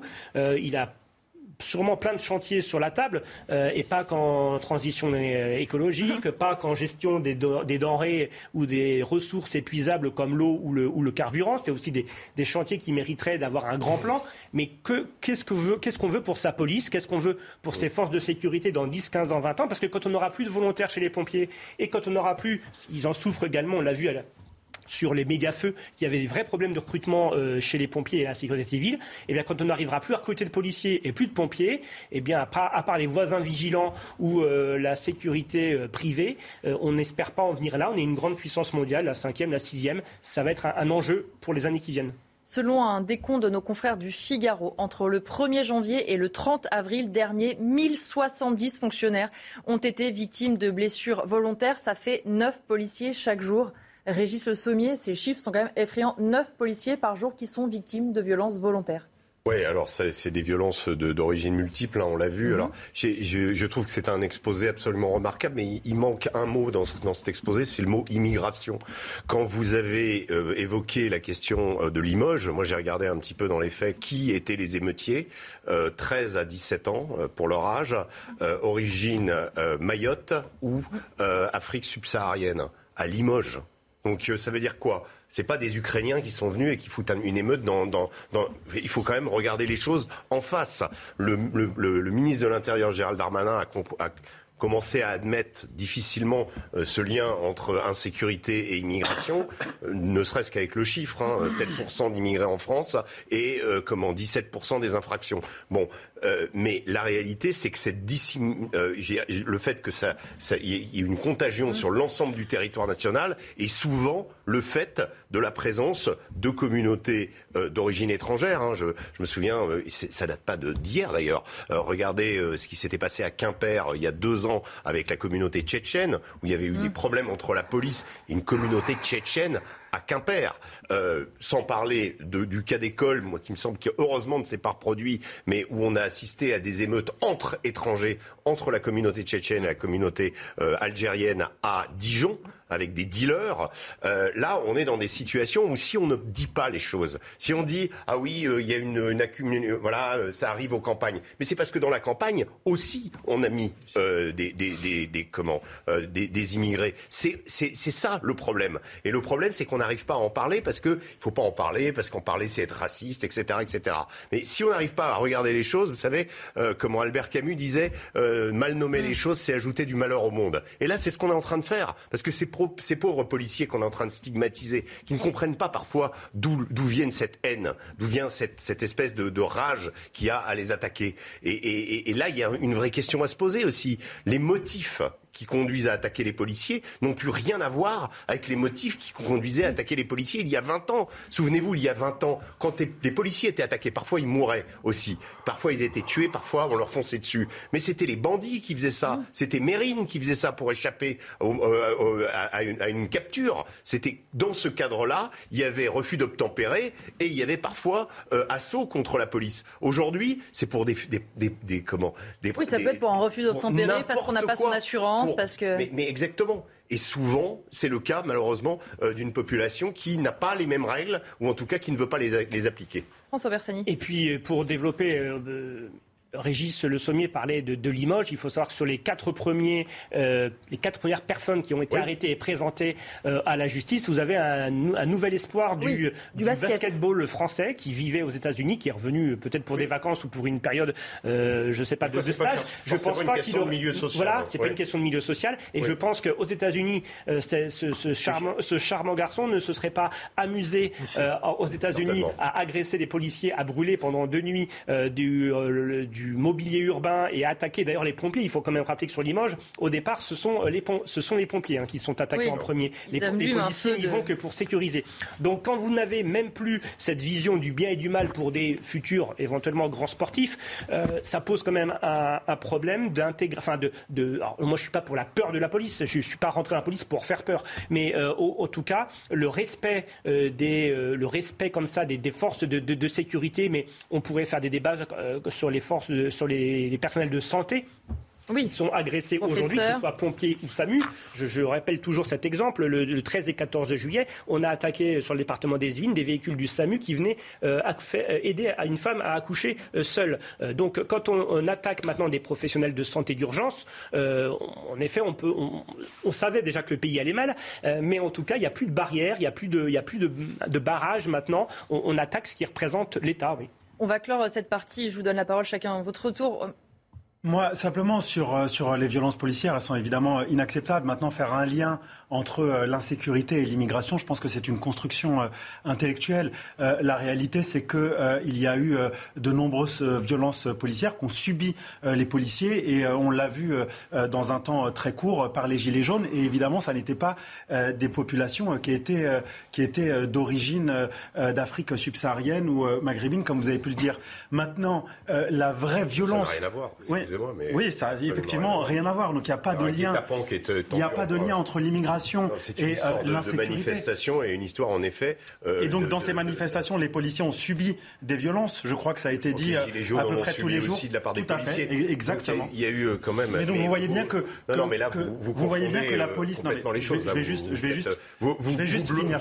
Vous comment Je dirais que c'est quand même hallucinant d'entendre ça. Non, la réalité. Non, mais si vous essayez de tordre des choses en fait. Non, non, je vais. Je défendez autre chose, mais mais mais allez-y. Ah non non, moi, vous savez, je suis avocat. J'ai la chance d'être tous les jours dans les commissariats et je peux témoigner d'une chose, c'est que la première violence que subissent les policiers, c'est le manque de moyens d'abord. C'est d'abord la contamination de la violence en C'est d'abord, c'est d'abord le manque de moyens, parce que vous savez, j'ai fait à peu près tous les commissariats d'Île-de-France. Il y en a pas un. Oui, ça on ne le nie pas. C'est clair. Voilà, non, mais c'est quand même très important contre les policiers. Mais c'est quand même, c'est quand même très important. Le climat dans lequel évoluent les policiers, c'est quand même un climat euh, qui est, euh, qui est d'un appauvrissement euh, abyssal. C'est-à-dire que quand vous allez dans les commissariats et que vous voyez la qualité des bureaux, la qualité des ordinateurs, la qualité du matériel, c'est ça qui changera, qu'ils soient moins attaqués sur le ils terrain. Ne sont pas dans un, environnement propice. Et à contrario, quand vous allez au parquet national financier, un endroit que j'ai pu côtoyer à Paris, eh bien vous avez des très belles salles d'attente avec des tableaux d'art au mur, etc. Et donc, il faut quand même le dire, la première violence que subissent les policiers, c'est une violence financière. Ensuite, sur les violences, sur sur euh, l'intégrité physique, elles sont évidemment condamnables et doivent être condamnées. Maintenant, je ne crois pas euh, qu'on puisse prendre euh, tel ou tel exemple pour en tirer une règle générale. Et je pense au contraire qu'il faut rester mesuré dans les propos et que dès lors qu'il y a une violence à l'encontre d'un policier, il faut la condamner. Mais de là à en tirer un principe et une règle générale à travers des exceptions, je crois que l'on se trompe complètement. Thierry Mariani, avant qu'on passe sur la loi immigration. Très rapidement, je crois que beaucoup de choses ont été dites. On ne peut pas tolérer dans un État de droit comme le nôtre que les représentants, j'allais dire, de l'autorité soient maltraités, menacés, frappés qu'on soit policier national, gendarme, policiers municipaux et par extension aussi pompiers. Et puis c'est vrai que on voit la dérive après quand c'est des représentants des, des, des, professions de santé. voilà, tout ça montre à mon avis, pardonnez-moi, que notre société va dans tous les sens. Euh, moi, j'oublierai pas à Avignon en, mai dernier. Euh, en mai 2021, Éric Masson qui se fait assassiner euh, sur un simple contrôle de point de deal. Il n'y avait pas de, il y avait pas de violence annoncée. Euh, il arrivait, j'allais dire, pour faire son travail normalement, et on, assassine un, policier sans. Enfin, la personne n'était même pas en danger, je veux dire, celui qui l'a tué. Oui, voilà. c'est ce qu'on disait tout à l'heure. Maintenant, ça arrive pour rien, même quand, pour un contrôle, vous n'avez pas votre assurance, il peut y avoir un refus d'obtempérer, voilà. et ça peut malheureusement être dramatique. Et, et, donc, je pense que, on le dit depuis des années, mais je pense qu'il y a certaines, euh, certaines professions qui doivent être sanctuarisées. Mmh. Euh, voilà. Et euh, les représentants de l'État qui travaillent pour, euh, qui, qui, ont pour mission de protéger la sécurité de tous les Français doivent être des personnalités, j'allais dire, intouchables. Et il faut que les sanctions soient les plus dures. Quand ce sont des étrangers parce que ça arrive, je suis désolé, euh, quand effectivement on voit quand, dans les zones de gendarmerie, comme c'était dit, euh, moi j'ai été maire d'une ville de 8000 habitants, Valréas, quoi, euh, ça, dérape de plus en plus. Ben, très souvent, c'est parce qu'à un moment, par exemple, on a réparti un certain nombre de réfugiés politiques qu'on avait pris à la porte de la chapelle et qu'on a en réparti désormais pour cacher la misère, si je puis dire, dans l'ensemble des communes. Voilà, je pense qu'il faut, quand c'est un étranger, que systématiquement, ce soit l'expulsion systématiquement. Il n'y a pas de voilà. Alors là, il faut changer les lois et ça servira d'exemple. Et puis quand c'est un, un, national, eh bien que la peine soit aussi, j'allais dire exemplaire, qu'il doit faire. Mais on ne doit pas avoir le droit de toucher un policier. On va parler maintenant de la loi immigration. Il y a une semaine, en déplacement à Lyon, Gérald Darmanin annonçait une priorité, la loi immigration à la rentrée pour expulser plus facilement les délinquants étrangers. Une priorité pour lui, certes, mais visiblement pas pour sa première ministre, Elisabeth Borne. Le ministre a été sommé de rectifier le tir. Pas de loi au programme des parlementaires à la rentrée, plutôt un grand débat à ce sujet. Alors, est-ce un désaveu pour le ministre de l'Intérieur? On écoute les explications de Loïc Signor. En fait, Gérald Darmanin, il a annoncé cette loi euh, immigration à la suite de ce qui s'est passé à la Guillotière à Lyon, en disant qu'il allait accélérer les procédures de rapatriement, notamment grâce aux OQTF qui sont pas respectés en, France. Donc il avait déjà ce texte dans les, dans les tiroirs, mais en annonçant cela sur le terrain à Lyon, ça a brusqué non seulement Emmanuel Macron, parce que cette loi n'était pas terminée, et ça a bousculé le calendrier du président de la République, qui était déjà d'ailleurs parti en vacances, et surtout ça a bousculé Elisabeth Borne, qui n'était pas forcément au courant de cette annonce, et là, elle a voulu faire un acte d'autorité, de cette nouvelle première ministre avec un homme fort du gouvernement, le ministre de l'Intérieur, numéro 3 du, gouvernement, et qui a aussi des ambitions politiques personnelles. Emmanuel Macron ne pourra pas se représenter en 2027. Il a des concurrents, euh, notamment à droite, Bruno Le Maire, Édouard Philippe qui n'est plus au gouvernement mais qui a créé son parti Horizon, qui fait partie de la majorité présidentielle. Gérald Darmanin va apparaître comme un homme fort et un homme qui comptera à l'avenir en se plaçant sur euh, la peut-être première euh, préoccupation des, Français, euh, c'est la sécurité, c'est son domaine de compétence, et il promet une loi Emmanuel Macron et Elisabeth Borne, on est décidé autrement. On reprend l'ADN euh, macroniste, c'est le débat, le grand débat sur l'immigration qui aura lieu avant le débat à l'Assemblée nationale. Euh, ça se passera place Beauvau, chez Gérald Darmanin. Il n'a pas perdu tous les arbitrages. Il y aura tous les partis politiques, la société civile, les juges. Alors les oppositions disent encore de la com, encore un débat. C'est très macroniste, mais Gérald Darmanin, lui, avance et pourra toujours faire valoir qu'il a voulu faire ce texte, voulu faire passer cette loi. Et pour lui, c'est déjà une petite étape de gagner, une petite étape de franchie. Faut-il encore que dans les prochains mois, cette loi soit votée par toutes les représentations de l'Assemblée nationale? Régis Le Sommier, c'est un désaveu pour le ministre de l'Intérieur?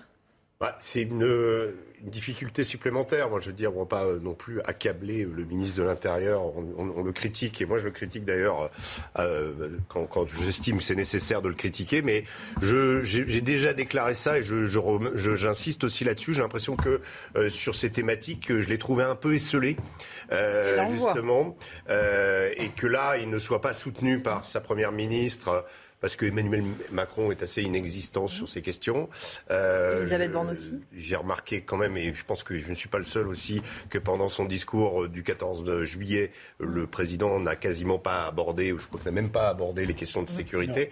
Euh, donc le régalien, c'est pas son truc, Emmanuel Macron. Donc il faut quelqu'un aille au charbon. Et, euh, Gérald Darmanin y va assez souvent. Alors on lui reproche de faire beaucoup de, de tweets, de communiquer, etc. Mais enfin, il essaye quand même. Et là, en l'occurrence, c'est des, des, des, sujets quand même où il y a une certaine urgence, une, où, où euh, finalement les Français, par leur vote euh, aux législatives et, et, avant, pendant la présidentielle, ont aussi interpellé euh, l'exécutif sur le fait, sur l'urgence de, de, de, de, faire accélérer ou de mettre en avant ces sujets. Et donc Gérald Darmanin, là, a une nouvelle fois veut faire avancer les choses, il y a des, des, procédures qui le retardent. Et puis, euh, est-ce que finalement, euh, euh, l'attelage, on en a parlé avec Éric Dupont-Moretti, est-il le bon dans une période telle que la nôtre? Je n'en suis pas sûr. J'ai, moi, des forts doutes sur la, question d'Éric de, d'Éric Dupont-Moretti, qui est un avocat euh, pour lequel je me régalais autrefois de, lire ses plaidoiries, parce que je le trouvais excellent. Il fait partie des grands avocats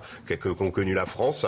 Mais euh, pour, en tant que ministre de la Justice, garde des Sceaux, là, il y a un peu un problème de transformation. Est-ce que c'est possible, d'abord, euh, tout simplement, euh, de façon consubstantielle, quand on est un avocat de cette trempe, avec le passé qu'il a, de se transformer et de devenir le garde des Sceaux? J'en suis absolument pas sûr. En tout cas, la chose qui est certaine, c'est que cette barque dans laquelle semble euh, être Éric, euh, Dupont-Moretti et Gérald Darmanin, la justice et, la police euh, pour, pour travailler ensemble, ne semble pour le moment pas ramer dans, la même, dans le même sens. Thierry Mariani, donc plutôt que cette loi sur l'immigration, d'abord un grand débat. Alors Gérald Darmanin et son entourage surtout expliquent à nos confrères de l'AFP qu'il vaut mieux maintenant discuter avant. Est-ce que c'est pas une perte de temps? C'est-à-dire qu'en fait, en théorie, le texte, quand il arrive en commission et en séance publique dans l'hémicycle, c'est là où on discute. Maintenant, on discute avant de rédiger le texte.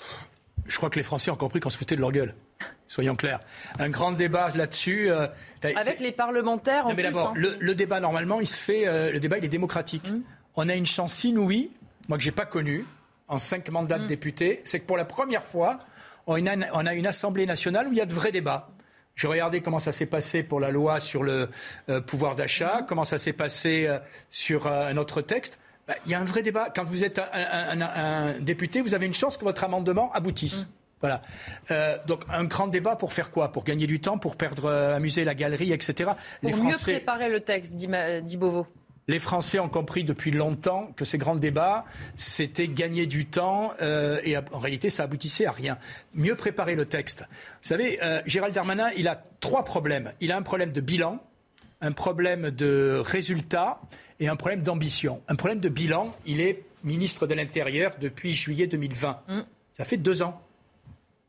En deux ans, quels sont, le, quels sont ces résultats? Le bilan en matière de sécurité est catastrophique. On ne va pas le refaire. Euh, j'allais dire, chaque malheureusement fait divers nous en apporte la preuve, les statistiques aussi. Deuxièmement, je rappelle en termes euh, d'immigration que jamais la situation n'a été autant. Euh, enfin, jamais la France n'a eu autant d'immigrés sur son sol. Deuxième, donc, un problème de bilan. Le bilan de M. Darmanin depuis deux ans, il est nul. Deuxièmement, il a un problème de projet. Alors effectivement, il va nous présenter une loi euh, sur l'immigration. C'est son rêve pour montrer qu'il existe. Parce que, comme je le disais, il a un problème aussi politique. C'est exister face, ça a été dit par votre collègue, mmh. exister face à M. le maire, exister face à, plusieurs personnalités mmh. qui se disent aujourd'hui euh, comment je peux être le roi après le calife. Mmh. Alors, il y a deux méthodes. Il y a la méthode Macron, qui consiste un peu à planter un coup de poignard euh, dans le patron. Ça a marché. Hollande en a fait les frais. Et il y a la méthode de Sarkozy qui consiste à être euh, suractif. Sauf que, je le répète, euh, oui, il nous faut une nouvelle loi en matière d'immigration, mais une loi, et je, reprends ce que j'avais dit dans un débat précédent, qui ose aborder tous les aspects du problème c'est-à-dire revoir une partie de la politique européenne où on doit demander un certain nombre d'aménagements, revoir aussi en matière d'expulsion un certain nombre de garanties qui aujourd'hui nous paraissent excessives et qui sont données par la Convention européenne des droits de l'homme dont on veut sortir. Je vous rappelle que Marine Le Pen, et j'en arrêterai par là, Marine Le Pen avait lancé sa campagne présidentielle en disant les seuls qui peuvent trancher, le seul grand débat finalement qui compte, c'est le référendum. Et sur cette question où on n'a jamais demander aux Français leur avis, que ce soit au niveau de la politique européenne d'ailleurs, ou que ce soit au niveau de la politique nationale, eh bien, pourquoi on ne leur donne pas euh, la, parole? Est-ce que les Français veulent que notre territoire soit un territoire ouvert à toutes les migrations ou un territoire où effectivement on contrôle un peu mieux les migrations? C'est à eux de choisir. Alors, un certain nombre de, bonnes âmes nous disent Ah oui, mais c'est quand même un sujet tabou, ils ne répondront pas à, la bonne question, etc. Ben, moi, je crois qu'il faut faire, j'allais dire, le pari de l'intelligence des Français. C'est ce qu'avait fait Marine Le Pen en disant La première mesure que je ferai, mm. et elle l'a répété, ce sera ce référendum sur l'immigration où le texte était écrit et tous les aspects euh, de cette question étaient abordés, notamment euh, la sortie d'un certain nombre d'articles de la Convention européenne des droits de l'homme pour se redonner les moyens de pouvoir expulser de notre territoire un certain nombre d'individus. François Bersani, et après je vous Très rapidement, et pour euh, lutter contre l'immigration donc euh, irrégulière, il ne suffit pas de faire une grande loi cadre comme, euh, ou un grand discours comme au Muro ou une grande loi cadre comme, comme la loi séparatisme. Il faut aussi après que l'État dispose des, des, outils adéquats pour faire appliquer. Deux, deux, deux, exemples. Aujourd'hui, les centres de rétention sont bondés, sont pleins. Il n'y a pas suffisamment de place. C'est comme la surpopulation carcérale. Aujourd'hui, on se prive de faire exécuter des obligations de quitter le territoire parce qu'on n'a plus de lieux disponibles pour euh, faire séjourner les étrangers en situation régulière avant l'expulsion. Deuxièmement, euh, une grande réforme se prépare pour la police nationale à l'automne 2022 euh, qui s'appelle les directions départementales de la police nationale. Dans le cadre de cette réforme, le ministère de l'Intérieur a décidé de supprimer bon nombre de brigades mobiles de recherche de police aux frontières. Les brigades mobiles de recherche, ce sont des groupes d'investigation et d'enquête dans chaque département de France qui, justement, luttent contre l'immigration irrégulière, démantèlent des réseaux euh, en matière d'emploi euh, de personnel, euh, de, personnel qui est donc en situation irrégulière, qui démantèle des réseaux. Et la décision a été de, ils annoncent déjà la suppression de ces services spécialisés, comme d'ailleurs la suppression d'antennes de police judiciaire à travers toute la France pour réduire la voilure de ces deux directions. Donc vouloir faire une grande loi de l'immigration et en parallèle vouloir fermer des services de police qui luttent contre l'immigration, c'est plutôt schizophrène. Justement, euh, ce que disait François Bersani, faire des lois, des lois, des lois sur tout sujet, c'est très bien, mais une fois de plus, il faut qu'elles soient appliquées. Il faut que derrière, la justice, on dit qu'il manque de temps et de moyens. Plus on rajoute de lois, finalement, plus on encombre. Aussi. Alors, euh, non, d'abord, c'est pas très bien de faire des lois, des lois, des lois, parce que ça pose des problèmes d'application pour les tribunaux, pour, pour les justiciables, pour la justice. Donc, c'est pas forcément la réponse adéquate. Et d'ailleurs, on voit bien que c'est pas la réponse adéquate, puisque c'est une réponse politique, et on se sert du juridique pour essayer, pour tenter d'apporter une question, de répondre à une question politique. Mais on voit bien que le fond du problème, la réalité, c'est qu'aujourd'hui, il y a un arsenal juridique et législatif qui suffit amplement. Alors euh, peut-être qu'effectivement pour euh, certains groupes politiques, il n'est pas euh, assez fort, il va pas assez loin. Ça, c'est des convictions politiques. Peut-être qu'on aimerait pour certains une France, une France très blanche, une France où il n'y aurait pas autant de diversité, autant. Voilà, ça, ça c'est autre chose, c'est un autre projet. Moi, je le qualifie pas. Je dis juste que la loi et l'arsenal aujourd'hui permet amplement d'expulser des personnes qui auraient commis des infractions sur le territoire national. Merci à vous de nous avoir suivis. On revient dans un instant sur CNews. On reparlera de l'expulsion euh, suspendue donc de l'imam Iqiyoussen. Il est quasiment 18h30 sur CNews. Je vous présente mes invités. Régis Le Sommier, grand reporter, est toujours avec moi. Thierry Mariani, député européen Rassemblement national également. Et nous ont rejoint Jeannette Bougrab, essayiste, bonsoir. Et Marion Pariset, spécialiste en politique publique. Bonsoir. On va parler dans un instant donc, de cette décision de suspendre l'expulsion de l'imam Iqiyoussen. Mais tout de suite, on fait le point sur l'actualité avec Arthur Muriot.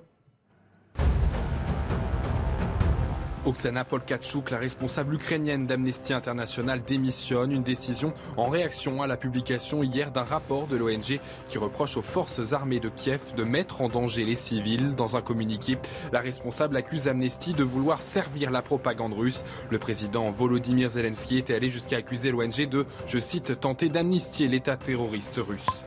Un beluga a été repéré dans une écluse de la Seine à 70 km de Paris. Ce cétacé de 4 mètres de long et d'âge adulte refuse de s'alimenter. L'écluse a été fermée et interdite à la navigation. Évoluant habituellement dans les eaux froides, la présence d'un beluga dans le fleuve est exceptionnelle. En football, première journée du championnat d'Angleterre, match nul 2-2 entre Fulham et Liverpool. Les Reds ont été menés à deux fois au score. Ils ont finalement repris le dessus et auraient pu remporter le match lors du temps additionnel, mais le tir de Jordan A frappé la transversale. Comment comprendre ce revirement? La justice administrative qui suspend donc l'expulsion de l'imam Hassan Iqiyoussen. On va en débattre évidemment en plateau, mais d'abord on fait le point sur la situation avec Arthur Muriot. Retournement de situation, le tribunal administratif de Paris suspend donc l'expulsion d'Assani Kiusen. Il estime qu'elle porterait une atteinte disproportionnée à sa vie privée et familiale. Il ne reconnaît pas, à travers les pièces du dossier et les débats à l'audience, les propos antisémites, l'hostilité aux valeurs de la République, ni l'encouragement à la violence d'Assani Kiusen. Toutefois, il estime qu'il y avait bien des actes de provocation à la discrimination envers les femmes, mais que cela ne justifiait pas une mesure d'expulsion la justice administrative va même plus loin. Elle enjoint le ministre de l'Intérieur de procéder au réexamen de la situation d'Assani Hussein dans un délai de trois mois et elle lui délivre une autorisation provisoire de séjour. Gérald Darmanin a d'ores et déjà annoncé qu'il ferait appel auprès euh, du Conseil d'État. Dans un communiqué, il précise qu'il est bien décidé à lutter contre ceux qui tiennent et diffusent des propos de nature antisémite et contraires à l'égalité entre les femmes et les hommes. Si le Conseil d'État maintient cette suspension, l'entourage du ministre nous indique que Gérald Darmanin pourrait proposer une modification de la législation dans le cadre de la prochaine loi immigration pour que ce type d'individu puissent expulsés. Jeannette Bougrave, au-delà de la décision de justice, c'est devenu une affaire euh, éminemment euh, politique. Gérald Darmanin, qui en avait fait un étendard, qui est allé à l'Assemblée nationale pour dire que tout irait très vite. Est-ce que le ministre de l'Intérieur y est allé peut-être un peu trop vite? Est-ce qu'il a été trop sûr de lui? Je ne suis pas là pour commenter ce qu'a fait Gérald Darmanin. Moi, ce qui me, je, comprends que les gens se, se, concentrent sur le jugement du tribunal administratif, qui est, qui est un jugement référé. Mais moi, ce qui m'a surpris davantage dans cette affaire, c'est qu'on oublie c'est les soutiens qu'a l'imam. C'est-à-dire qu'on oublie que la Ligue des droits de l'homme est, est, venue, est, intervenue dans le cadre du procès. La, la, grande mosquée de Reims soutient, euh, soutient l'imam. Il y a un certain nombre de collectifs. Il a une cagnotte. Et donc, au lieu peut-être de se focaliser en réalité sur ce qu'individu-là, il n'empêche qu'il a quand même beaucoup de soutien. Et donc ça en dit quand même assez long sur... Euh, euh, l'imprégnation en réalité de, de, de, de l'influence, de, de l'aura qu'il dispose. Et, ce qui est important, et je pense que la pédagogie est importante, c'est qu'il ne faut pas en faire une, victime en réalité.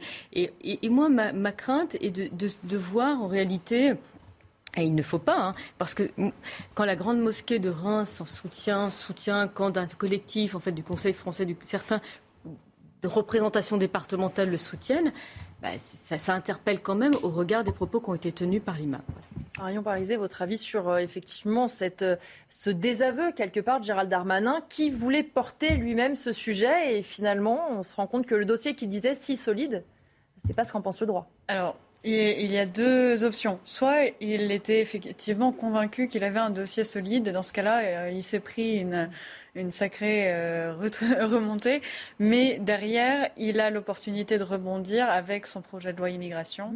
Euh, même si euh, la ré première réaction d'Elisabeth Borne euh, oui, a tendance à mettre un peu, enterré, hein. voilà, en tout cas pas forcément enterré, mais mis un frein. Euh, dans tous les cas, euh, ce qu'il a fait, c'est aussi et avant tout un, un coup politique. Même s'il était au courant potentiellement des failles mmh. euh, du dossier, il était tout à fait ben, dans son droit de pouvoir le porter et de pouvoir aussi, à travers cela, essayer de montrer finalement les limites que qu'a le système actuellement pour pouvoir derrière justifier le travail sur la loi immigration qu'il souhaite porter. Et, et, ça, ça peut rencontrer un, un certain, une certaine forme d'approbation générale dans la population et il peut réussir à faire un coup, pour le coup, mmh. purement politique. Euh, la difficulté va être, est-ce qu'il va réussir à transformer ça oui. en quelque chose de concret? Parce que derrière, c'est ce que les gens attendront moi, pour moi, il faut quand même dire les choses. C'est qu'il a, le, il a le courage de, prendre cette décision-là. On ne peut pas lui faire le reproche. Ce, ce, cet homme euh, a tenu des propos qui sont inacceptables, intolérables depuis des années, et personne n'a même poursuivi les propos. À un moment, on aurait pu les poursuivre. Il aurait pu être euh, poursuivi pour des propos euh, homophobes, antisémites. Voilà, on l'a jamais fait. Il fait quelque chose et on lui dit ah bah oui, mais là tu te, tu te plantes. Mais c'est pas acceptable. En réalité, il fait quelque chose Il y, a, les limites de l'exercice. On est dans un état de droit et on est à la Convention européenne des droits de l'homme. Ce, cet imam est né en France. Il, il y a des règles de droit. Et donc voilà. Et moi, je trouve que transformer ça en, réalité en, en disant bah, il échoue, il a voulu faire un coup, il, il s'est trompé. Non, il continue dans sa lutte contre le séparatisme. Il faut lui reconnaître ça. Il s'en prend plein la figure, le ministre de l'Intérieur, alors qu'il a voulu essayer de faire quelque chose. Et là-dessus, moi, je trouve qu'on est fondamentalement injuste avec lui. Voilà. Oui, mais si le ministre de l'Intérieur pense avoir un dossier assez solide qui justifie une expulsion et que ce soit pas le cas, ça pose quand même Vous savez très bien qu'en matière d'expulsion, c'est très compliqué. Et vous vous souvenez, et, et je pense que euh, sur ce plateau de cet imam à Marseille, en tout cas, qui a pendant 30 ans a tenu les propos les plus infâmes. Il a fallu combien d'années pour l'expulser? Euh, plus de 10 ans. Enfin, vous pensez qu'on a des règles de droit, on est dans un état de droit, et aujourd'hui, il y a quelqu'un qui est actif, qui fait des choses, on lui dit Ah bah, t'as pas réussi, bah, tu as échoué. Bah non, je suis désolée, la lutte contre l'islam radical est là, et je vous dis, moi, ce qui m'inquiète davantage, c'est en réalité les, les, mouvements de soutien à son endroit. Et, et, donc, quand on dit que des grandes mosquées, qu'il a, il a même une cagnotte une cagnotte financière. Enfin, vous vous rendez compte de ça? Et ça, ça choque personne. Et tout le monde se focalise sur Gérald Darmanin. On va revenir aussi sur la réaction d'une partie de l'opposition. On s'en rappelle, David Guiraud, député de la France Insoumise du Nord, avait tout de suite soutenu l'imam. Évidemment, il se réjouit de cette décision euh, sur les réseaux sociaux. Il a diffusé un nouveau communiqué. Regardez ce que dit David Guiraud. C'est une défaite cinglante pour Gérald Darmanin et tous les apprentis procureurs qui se sont déchaînés contre ma prise de position de ces derniers jours. Que vont-ils bien pouvoir dire maintenant que, comme moi, le tribunal administratif est antisémite lui aussi, que l'état de droit est complice de l'islamisme lui aussi? Ou vont-ils simplement reconnaître leur tort? Thierry Mariani, la bataille politique est décidément lancée.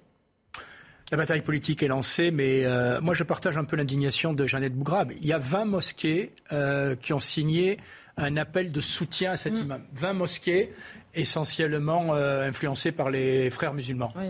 Voilà, je pense quand même que déjà, ça vaut le coup qu'on qu regarde un peu comment ça fonctionne dans ces 20 mosquées. Voilà. Euh, une loi avait été prise par le gouvernement sur euh, une charte de la laïcité, etc. Un certain nombre de mosquées ont refusé de le signer. Euh, bah, là aussi, qu'est-ce qu'on fait? C'est bien beau de prendre des lois, mais il faut faire un peu la prévente. Voilà. Deuxièmement, dans ces soutiens, il y a les soutiens religieux qui posent problème et les soutiens politiques qui posent problème. le soutien de LFI ou d'un certain nombre de personnes parmi les amis de M. Mélenchon à cet imam montre quand même que dans ce parti, on a vraiment choisi euh, désormais le soutien à une partie de la population qui prône une sorte de sécession de la société française. Les propos tenus par cet imam, qui sont à la fois euh, homophobes, antisémites, anti-français, sont totalement inadmissibles et qu'un parti dans l'arc républicain les soutienne, ça pose en fait un vrai problème. Et donc sur, euh, sur l'attitude de Gérald Darmanin, ben, Gérald Darmanin, il applique, enfin, on est encore dans un état de droit, heureusement, j'allais dire. Et donc euh, il y a à la fois euh, pardonnez-moi, les muscles politiques où on dit on va, on va faire ça, faire ça, etc. Et puis le ministre qui se trouve devant un arsenal juridique où le droit actuel fait qu'effectivement, il n'est pas expulsable. Je l'ai déjà dit précédemment, je pense que tant qu'on ne reviendra pas sur un certain nombre de textes internationaux, euh, quelle que soit la nouvelle loi qui sera proposée par M. Darmanin, on aura les mêmes résultats.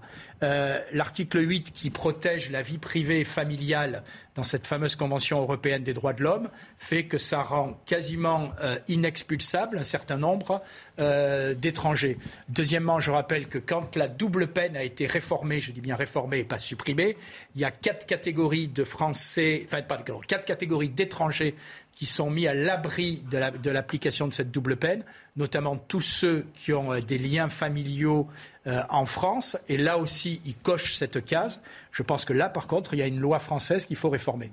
On va continuer avec le communiqué euh, de David Guiraud qui, plus loin, ajoute cette phrase, je le cite, Le ministre de l'Intérieur disait hier que je me déshonorais à refuser l'arbitraire de l'État. Le déshonneur, c'est de marcher sur l'État de droit, même lorsque cela concerne des individus dont je ne partage pas les propos. Régis Le Sommier, il marche sur l'État de droit, le ministre de l'Intérieur, là? Non, mais reprendre les, tweets de David Guiraud, on peut le faire. On sait que lui, il parle à une certaine catégorie. Euh, il a, il a une, il est dans un, dans un combat politique. Il est dans un combat, euh, euh, comment dire, qu'il a, qu'il a défini et qui se place, pour moi, à la limite. De, de, la légalité en France. C'est-à-dire que la façon dont la NUP s'est conçue et leur logiciel fait qu'ils ont un pied à l'Assemblée nationale, mais ils ont aussi un autre pied dans la rue. Et leur, euh, leur objectif, c'est de prendre acte justement de cette transformation de la société française, de sa radicalisation, pour en faire son miel. Et David Guiraud a misé euh, depuis longtemps sur, sur, sur, sur, cette partie de la population. donc évidemment, il se fait quels que soient euh, les griefs euh, comment, dont on, peut accuser l'imam Iqiyoussem, euh, peu importe lui, le fond, il va donc évidemment s'engouffrer dans la décision mm. du tribunal administratif pour dire, voilà, moi, je, pour, pour, se donner un brevet de républicanisme. Mais en réalité, non. Je pense que ce qui est très intéressant, il faudrait le faire, faudrait, et je pense que quelqu'un le fera, c'est reprendre les, les, les propos de Mélenchon à propos de Jean-Luc Mélenchon il y a dix ans et prendre les propos de Jean-Luc Mélenchon aujourd'hui. Et vous n'avez pas la même personne. Vous avez quelqu'un qui, à l'époque, souvenons-nous, était le défenseur de la laïcité, le défenseur, euh, un anti-régionaliste, par exemple. C'était un jacobin pur, Monsieur Mélenchon. Donc c'était quelqu'un qui était vraiment, euh, comment, qui, qui, incarnait une sorte, qui incarnait l'État. Et je pense qu'à cette époque-là, il n'avait pas du tout les mêmes propos qu'il a aujourd'hui sur la police, notamment. Mmh. Parce que là, on est complètement dans la, euh, dans dans, la, comment euh, euh, cette forme de, de, violence permanente instillée euh, par, la, par la France insoumise. Il y a une forme de, démarche qu'on qualifiera de lambertiste, c'est-à-dire de, créer un état de tension permanente dans la société pour pouvoir prospérer. Et donc on est vraiment dans une démarche politique précise et David Guiraud en est peut-être l'incarnation la plus absolue à, la France insoumise. Ils ne sont pas tous comme ça, mais lui en particulier, donc voilà, joue cette carte.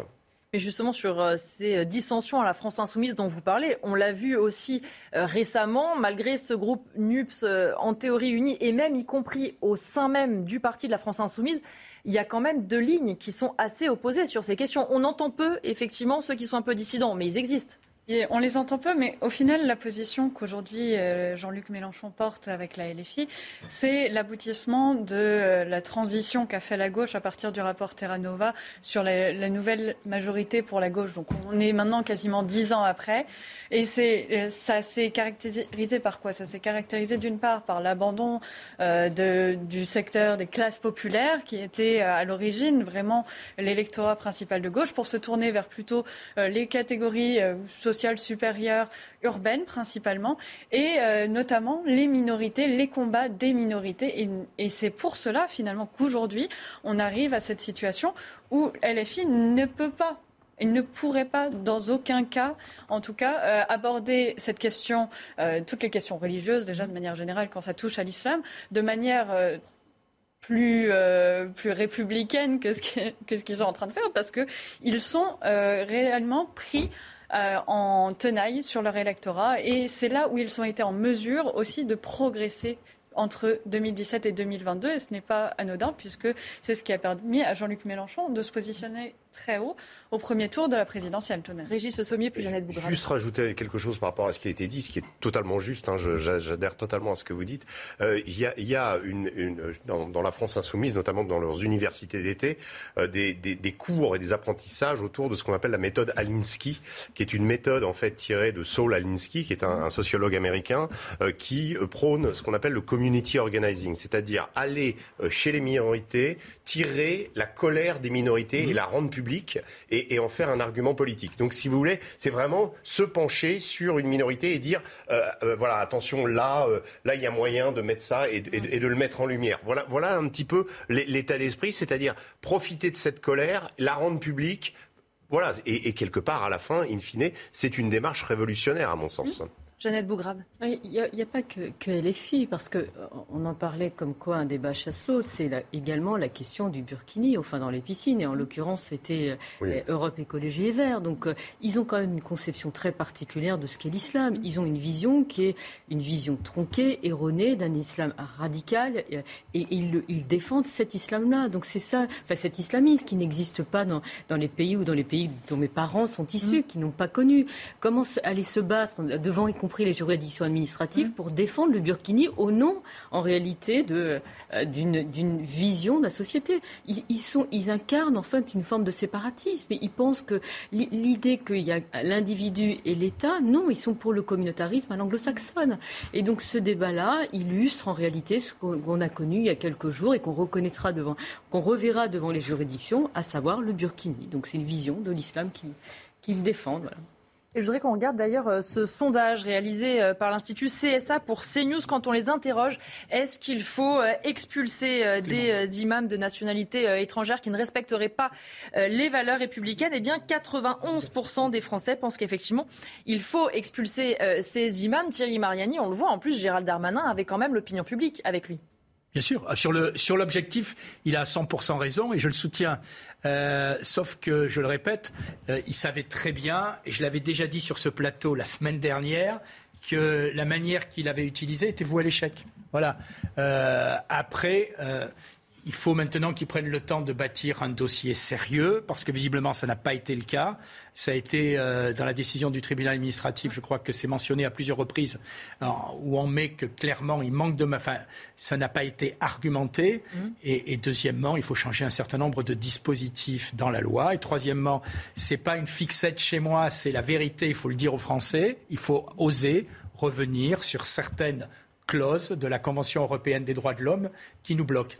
Après, si vous permettez, pour revenir très légèrement en arrière, moi, ce que je trouve quand même extraordinaire, c'est le gouvernement nous explique que LFI euh, est euh, un danger public, etc. Et puis on apprend discrètement, c'est Valeurs Actuelles, je crois, qui le mm. révèlent, qu'on a trois ministres qui vont aux journées euh, d'été. Oui, il y a notamment Olivia Grégoire. Olivia Grégoire, Clément Bonne et, Jean et Marlène Schiappa. Voilà, c'est-à-dire que franchement, si ce parti est aussi dangereux que ça, euh, pourquoi trois membres du gouvernement vont se prêter à la comédie des universités d'été Ça donne vraiment l'impression de euh, je te passe les plats, euh, tu me, renvoies à l'ascenseur. C'est vrai que M. Mélenchon a appelé, je le rappelle quand même, à voter pour M. Macron.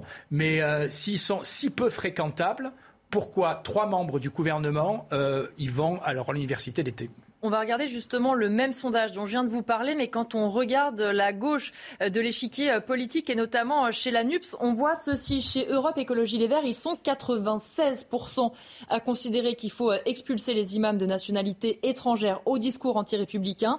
Au Parti Socialiste, on est quasiment dans les mêmes proportions, 92%. Chez LFI, 71%.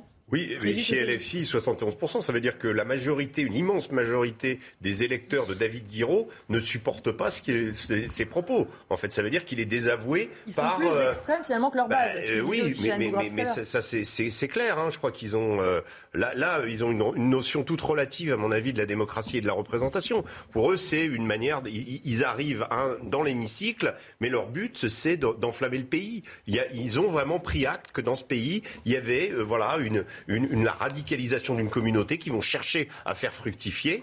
Et, l'objectif de tout ça, c'est de dresser les Français les uns contre les autres.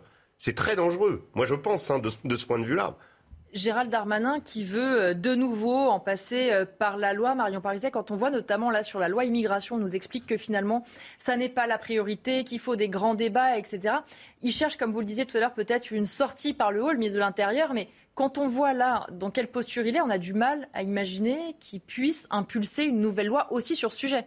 Alors, il cherche une sortie par le haut. Je, je vous rejoins également sur le fait qu'il cherche à agir hein, sur le fond du problème, même si on peut euh, questionner l'efficacité des moyens mis en œuvre. Euh, Est-ce qu'il va parvenir à sortir par le haut de cette question-là? Euh, Je ne suis pas convaincue par l'idée du grand débat. Je pense mmh. qu'il y a besoin d'un grand débat. La difficulté aujourd'hui, c'est que les grands débats mis en œuvre par Emmanuel Macron depuis le, son précédent quinquennat n'ont euh, globalement pas porté oui. de fruits, n'ont pas fait émerger quelque chose qui s'est transformé réellement en un changement de politique publique qui ait pu répondre aux problématiques qui étaient à l'origine de ces grands débats. Et c'est là où on peut se questionner sur, en effet, est-ce que euh, finalement, à travers ce report, euh, on n'est pas en train d'enterrer un débat qui est pourtant crucial si on veut effectivement prendre en compte les problématiques de totalitarisme islamique auxquelles on doit faire face en France?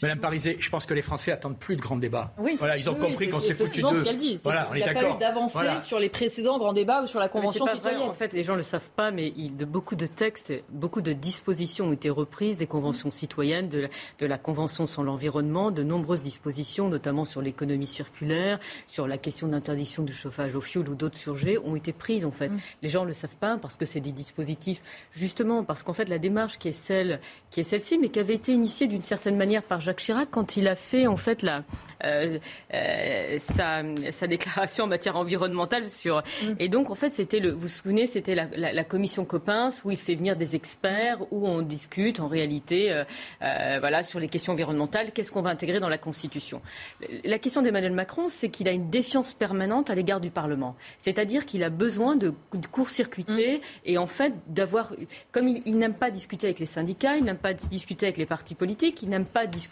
avec le, le Parlement. Ce qu'il avait quand même plus ou moins fait quand il avait réuni à Versailles, c'est qu'il a besoin d'avoir des représentants plus ou moins choisis dans des comités théodules qui font, des, qui font plein de propositions donc, et ensuite qui sont ensuite prises, reprises par le gouvernement et qui sont adoptées comme une chambre d'enregistrement à l'Assemblée nationale. Mais là, ça a changé. Là, ça a changé, il ne dispose plus de la majorité mmh. absolue. Et donc la méthode qu'il a adoptée lors de son premier quinquennat, elle ne va pas nécessairement fonctionner pour le second quinquennat. Je pense que également, il a, il a comment bénéficié de, de en fait, cette, cette, cette disposition d'esprit a été, je dirais, accentuée par le coup de la crise du Covid. C'est-à-dire la crise du Covid impliquant des décisions euh, de l'exécutif et ramenant tout finalement à l'Élysée. Le fait qu'il ait euh, ce, ce Parlement Playmobil, comme on l'a appelé euh, pendant les mmh. cinq premières années, euh, fait que Emmanuel Macron s'est un peu habitué justement à, à délibérer lui-même et à, et à, finalement gouverner un peu en monarque absolu. Oui, de Là, manière assez euh, opaque. On l'a beaucoup reproché au Conseil oui. scientifique de ne pas savoir les conseils de défense qui avaient lieu à l'Élysée. L'opposition les a beaucoup critiqués. Complètement. Mais l'opposition, elle était euh, inaudible à l'époque puisqu'il n'y avait pas le Parlement. Enfin, en tout cas, dans le Parlement, le elle Sénat, ne s'exprimait pas. Le Sénat était quand même. Euh... Un petit peu. Oui, il y a le Sénat qui a dit quelques à la marge, mais, mais ça n'a pas été le cas. Euh, alors que je précise que pour les, les questions du Covid, euh, et la Knesset et les, les Commons en Angleterre ont été à chaque fois pas à pas consultés par l'exécutif au moment des de la prise de décision. Là, ça a été quand même une période un peu à part, entre guillemets. Alors, on peut peut-être trouver des excuses à Emmanuel Macron, mais en tout cas, là, il faut vraiment qu'il rentre dans le dur et qu'il comprenne que le cœur de la démocratie française, c'est le Parlement. C'est la représentation de, la France. Elle est là. Et aujourd'hui, on le voit bien avec ces débats qu'on peut critiquer. Souvenez-vous, quand il y a eu l'élection, on a dit, oh là là là, ça y est, il va plus y avoir de, de il n'y a plus de majorité, ça va être inaudible, une cacophonie à l'Assemblée. Oui, il y a des affrontements, oui, il y a des noms d'oiseaux, oui, il y a des tenues, oui, il y a des choses qui se sont dites, mais on s'aperçoit quand même que sur des choses essentielles comme le pouvoir d'achat ou même la redevance ou des, des, choses où il pouvait y avoir des, des, oppositions fermes, on est arrivé à euh, faire voter euh, des textes et que euh, à peu près l'ensemble des représentants d'ailleurs ont été entendus sur certains de leurs amendements. Donc je pense que c'est extrêmement positif. Alors tout n'est pas réglé, tout ne passera peut-être pas, mais pour le moment en tout cas il y a un exercice de la démocratie qui est salutaire et qui est en train de se faire. Thierry Mariani, je vous laisse le dernier mot pour cette partie. Le Parlement, il y a du progrès, mais dans le grand débat, il y avait aussi une demande de, des fameux Gilets jaunes à l'origine. C'était le référendum d'initiative citoyenne. Or, pendant cette campagne présidentielle, un certain nombre de candidats, d'ailleurs dont Marine Le Pen, ont évoqué la possibilité de faire des référendums, y compris en donnant plus d'initiatives aux citoyens. Si on veut un vrai débat, le seul vrai débat, c'est le référendum. Merci Thierry Mariani d'ailleurs d'avoir été notre invité parce que vous, allez nous quitter pour la suite de l'émission. Dans un instant, on revient sur CNews, on parlera du rodéo urbain qui a eu lieu à Pontoise et qui a fait deux blessés, deux enfants âgés de 10 ans. Non. Quasiment 19h sur CNews. Bienvenue à tous dans Punchline. C'est l'heure du rappel de l'actualité avec Arthur Muriot. Un pompier est décédé lors d'une intervention pour éteindre un feu de champ en Loire-Atlantique. Âgé d'une cinquantaine d'années, il a été victime d'un malaise cardiaque. Il est décédé à l'hôpital de Saint-Nazaire. L'été dernier, les pompiers de Loire-Atlantique avaient déjà été endeuillés après la mort d'un sapeur-pompier lors d'un entraînement. Face aux fortes chaleurs, cinq centrales nucléaires françaises vont bénéficier d'une dérogation environnementale concernant le rejet d'eau. Jusqu'au 11 septembre, elles pourront rejeter une eau plus chaude pour éviter leur arrêt. Habituellement, la température est limitée pour protéger la faune et la flore environnante. Les exercices militaires chinois se poursuivent autour de l'île de Taïwan. Les autorités taïwanaises ont détecté plusieurs avions et navires qui auraient franchi la ligne médiane du détroit de l'île. Pour eux, cela ne fait aucun doute. Ils font face à une simulation d'attaque. La situation s'est envenimée après la visite sur l'île de Nancy Pelosi, la présidente de la Chambre des représentants américains. Dix mineurs sont toujours coincés sous terre trois jours après l'effondrement de trois puits à charbon dans le nord-est du Mexique. 383 secouristes sont mobilisés. C'est la pression d'une inondation qui a causé ce drame. Le président du Mexique parle d'un jour décisif dans les opérations de sauvetage. L'insécurité dans nos villes avec les rodéos urbains et les règlements de compte, on en parle beaucoup. Encore hier, plusieurs faits. D'abord, à Pontoise, deux enfants de 10 ans qui jouaient sur une esplanade de la ville ont été percutés par une moto. Le chauffard a pris la fuite. Il s'est euh, depuis rendu aux autorités, mais les enfants sont lourdement blessés. La jeune fille est en urgence absolue avec un pronostic vital très engagé. Et puis, on parlera ensuite de ce qui s'est passé euh, à Villeneuve-Saint-Georges où un homme a été abattu euh, en pleine rue. On prend d'abord la direction de l'hôpital Necker c'est là où est soignée la fillette. Mathieu Deves, vous êtes avec nous. Est-ce que vous en savez plus sur l'état de santé de ces deux jeunes enfants qui ont été percutés hier soir? Oui, Elodie, les deux enfants, un garçon et une fille de 10 ans, sont très grièvement blessés. La fillette, d'abord, elle a été transportée ici, dans le 15e arrondissement de Paris, à l'hôpital Necker. Elle souffre d'un très grave traumatisme crânien avec des séquelles neurologiques et vous l'avez dit, son pronostic vital est engagé. Et puis concernant le garçon, 10 ans lui aussi, il a été gravement blessé aux jambes. Il souffre d'une fracture du tibia péroné. Il a d'abord été transporté à l'hôpital de Pontoise, mais dans la journée, son état s'est dégradé et il a donc dû être héliporté à l'hôpital d'Amiens. Concernant le suspect, on sait qu'il a pris la fuite après avoir renversé les deux enfants et puis il s'est rendu dans l'après-midi au commissariat de Cergy. Il a été placé en garde à vue. On sait qu'il a 18 ans et qu'il n'est pas connu des services de police. Une enquête a été ouverte. Merci beaucoup Mathieu Deves pour toutes ces précisions et merci à Florent Ferraud qui vous accompagne pour ce euh, duplex. Je voulais vous donner quelques chiffres concernant le département du Val d'Oise. Depuis début avril, 534 interventions ont été recensées pour des rodéos urbains, 37 personnes interpellées. 34 motos ont été euh, saisies. Euh, on l'a entendu beaucoup ces derniers temps, notamment de la part de Laurent Nunez, le préfet de police. Euh, ces rodéos urbains doivent être une priorité. Et pourtant, Régis Le Sommier, on le disait encore tout à l'heure, malheureusement, il y a ce genre de fait. Il y a aujourd'hui deux enfants qui sont très grièvement blessés, une fillette entre la vie et la mort. Non, régulièrement, on entend parler des, des, vous dites 534 interventions mm. rien que pour le Val d'Oise. pour le Val d'Oise. Complètement dingue. Euh, on en entend parler. Depuis début avril, hein, en plus. Hein. Depuis début avril. On remet bien toutes les. C'est encore pire que ce qu'on peut imaginer. Non, il y a, y a une, une, une, comment, une prolifération de ces pratiques euh, qui est vraiment inquiétante et qui, euh, jusqu'à présent, euh, quand, quand, quand, on pense rodéo urbain, on se dit oui, c'est des jeunes qui jouent avec mm. des, des, des, comment, des mobylettes, des, motos, des, scooters, etc.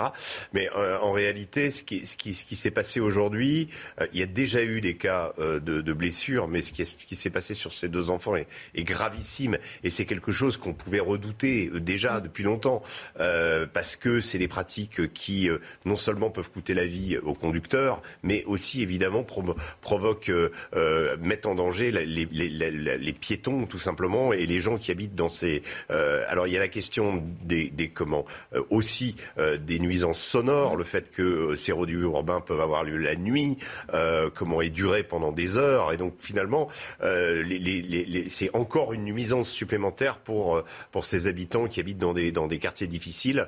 ce qu'on a pu noter aussi cette fois-ci, c'est que quand l'individu s'est comment mmh.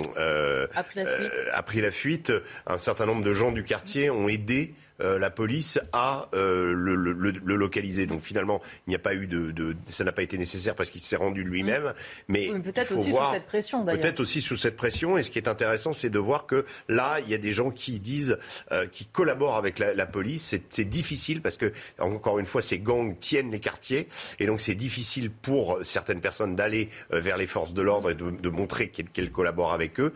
Et, mais en réalité, c'est voilà, c'est salutaire de voir de voir qu'il y ait des réactions action pareille parce que, euh, encore une fois, ce sont les gens de ces quartiers qui sont les plus à risque et qui sont les victimes, vraiment les premières victimes de ces nuisances. Évidemment, il y a ceux aussi qui se font voler leur, leur scooter ou voler leur, leur mm. moto. Encore que parfois, il y a des emprunts. Enfin, tout ça, c'est le fruit d'un trafic et ça n'est pas euh, évidemment quelque chose qui est euh, complètement blanc-bleu à la base. On entendra d'ailleurs parler des habitants dans un instant. Notre reporter qui est sur place les a interrogés. Jeannette Bougrabe, effectivement, les rodéos urbains, malheureusement, on en a beaucoup parlé, on les liste. On a peut-être encore franchi un pas aujourd'hui avec deux enfants, ils ont 10 ans, qui sont blessés. Ils jouaient à chat euh, sur l'esplanade de la ville. Bah, les, moments parce qu'une petite est entre la vie et la mort, euh, et de se dire que. Euh, parce que moi, je n'arrive pas réellement à à, réfléchir posément sur un sujet, sur ce sujet-là, voilà, parce que la petite, enfin, c'est elle a l'âge de ma fille, donc euh, elle est en train de jouer en bas, elle n'est pas en vacances, euh, elle est en bas de, l'immeuble et elle se fait faucher. Euh, par un petit con en moto, c'est ça le truc, c'est ça qui fait ça pour faire son, son caïd dans son quartier. Donc, oui, c'est ça, c'était un rodéo urbain dans le, sur l'esplanade. moi, je, je, vous avoue que ça me, j'ai une tolérance euh, zéro en fait. Donc c'est moi je, me souviens encore il y a quelques mois on parlait des Dalton à Lyon, mmh. c'était pas dans des quartiers, c'était en centre-ville où, où, ces, jeunes semaient la terreur. Mais on se demande, on, parlait dans la, dans la, partie précédente d'état de droit. Mmh. Et donc là, on n'est plus dans un état de droit. Ces quartiers, où c'est le centre-ville de Lyon, hein, parce que c'était le centre-ville, eh bien, c'est pas acceptable. C'est sais même pas comment. Enfin, je vous dis les, moments que je pense à, la famille de ces deux enfants, et, c'est les seules choses auxquelles aujourd'hui je. Enfin, les pensées, c'est vers ces familles-là. Voilà. Pas de...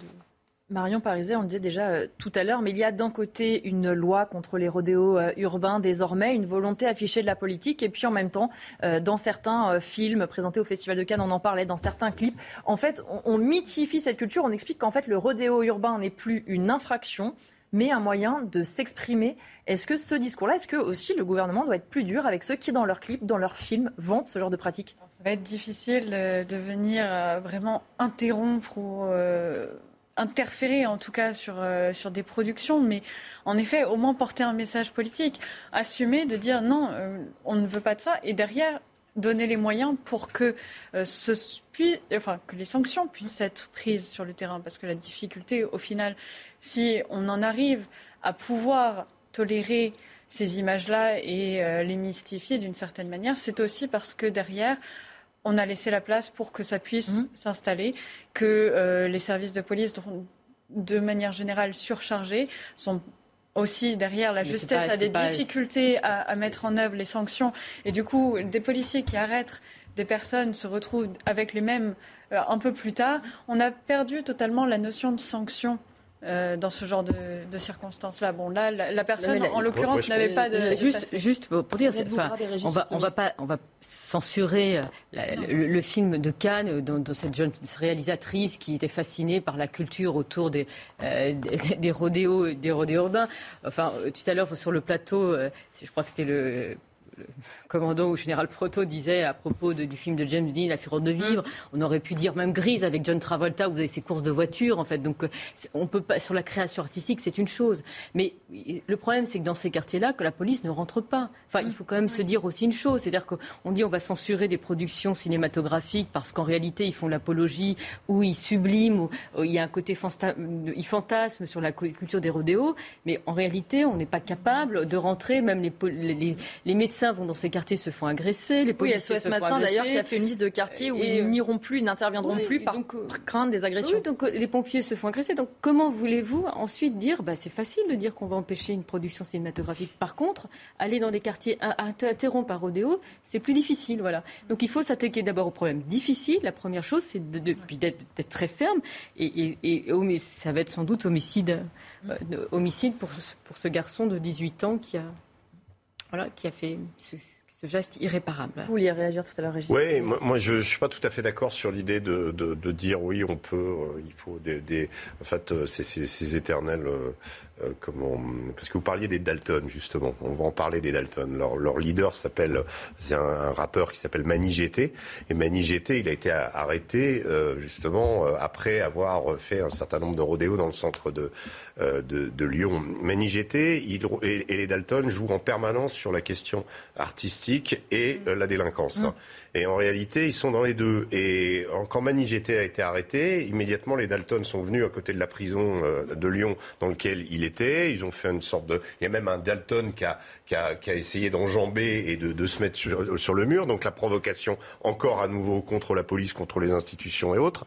Et que euh, dans leur dernier clip, là, en, l'occurrence, ils, ils, apparaissent. Il apparaît avec un autre rappeur. Et il y a des Kalachnikovs. Alors évidemment, les Kalachnikovs, elles sont factices.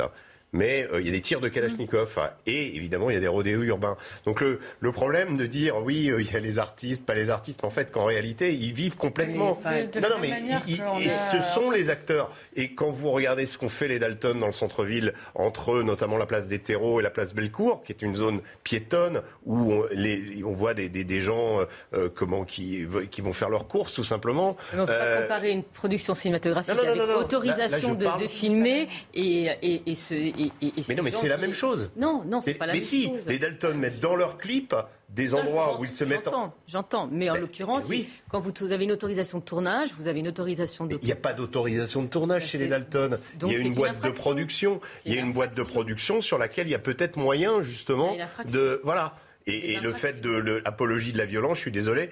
Alors, les Kalachnikov, en effet, sont euh, factices mais quand même, et, sur ce qu'ils font, ils jouent en permanence sur cette mm. ambiguïté. Et en fait, cette culture, eh ben, finalement, ils baignent dans, cet endroit. Donc, euh, la, distinction à travers les réseaux sociaux, à travers des, mini-productions, qu'elles soient perso, qu'elles soient, euh, comment qu'elles soient diffusées par des plus gros producteurs, euh, finalement, tout ça, c'est un écosystème. Et c'est un écosystème où chacun regarde l'autre. c'est comme l'utilisation des mortiers d'artifice. Dans les mortiers d'artifice, dans certaines cités, quand ils ont bien réussi à à, bien faire chier la police un soir, ils le mettent sur les réseaux sociaux de manière à montrer à la cité d'à côté que c'est eux les caïds. Voilà, c'est eux les, les, forts. Donc, une fiction Mais je ne parle pas d'une fiction de ça. je parle de, de, choses réelles que eux-mêmes mettent en scène. Et quand je vous dis manigété, parce que c'est important, regardez ces mm. clips. Regardez ces clips et vous verrez qu'on est toujours dans l'ambiguïté. Euh, les, clips de Joule aussi sont très, tellement dans l'ambiguïté également. C'est quelqu'un qui est massivement écouté par les jeunes.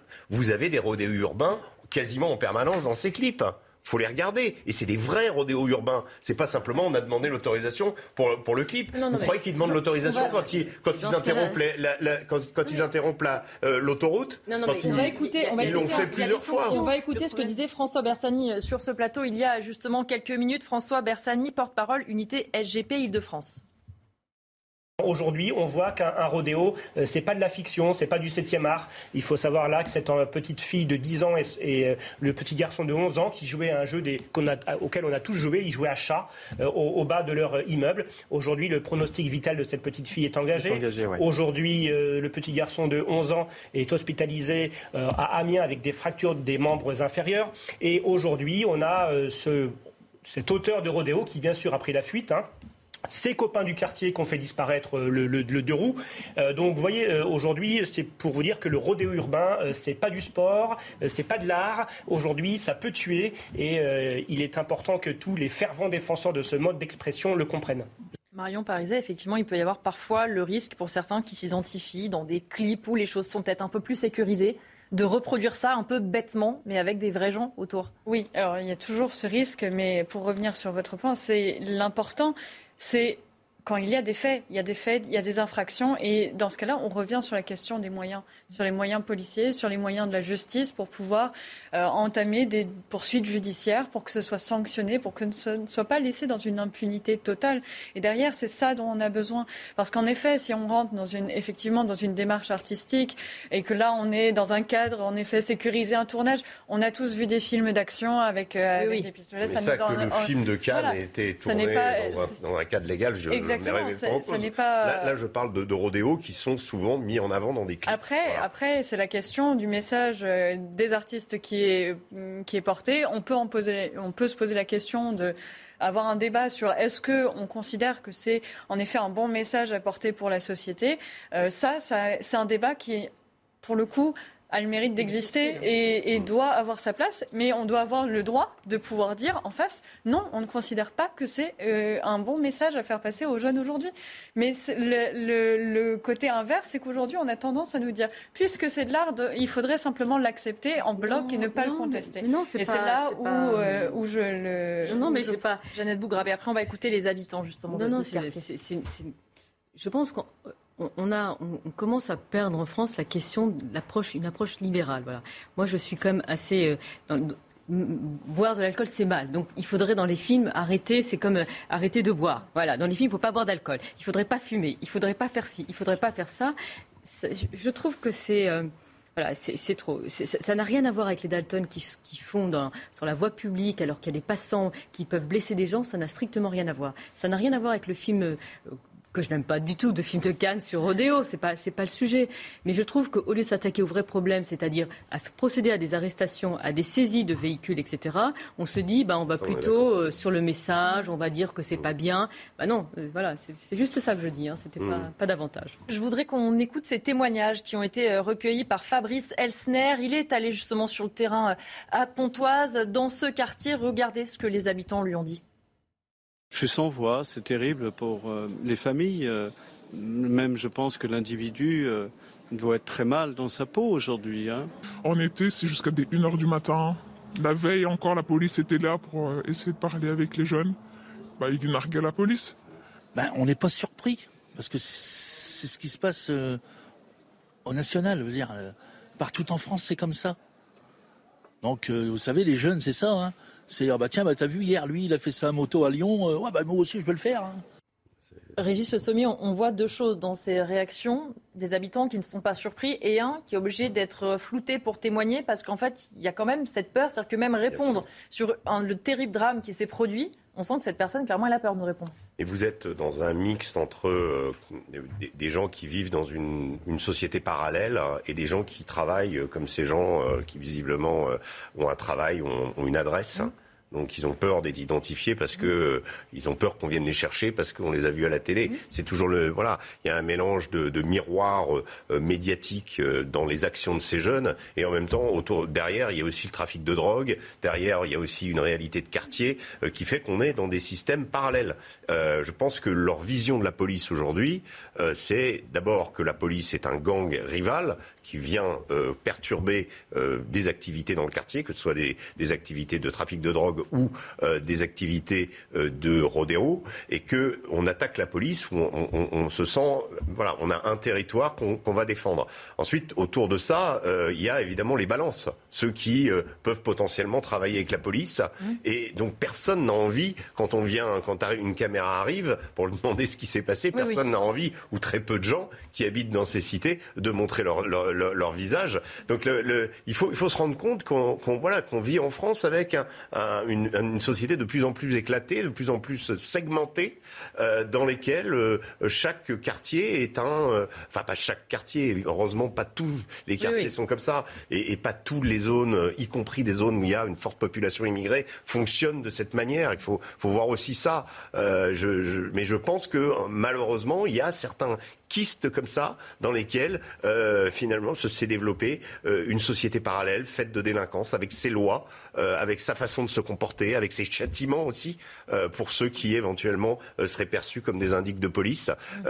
et puis avec cette attitude de systématiquement barrer dès qu'on le peut l'accès à la police aux pompiers, mmh. à d'autres représentants même, euh, on l'a vu récemment, et ça c'est absolument terrifiant, un, chauffeur de bus se faire passer à tabac parce mm. qu'il a simplement évité un accident.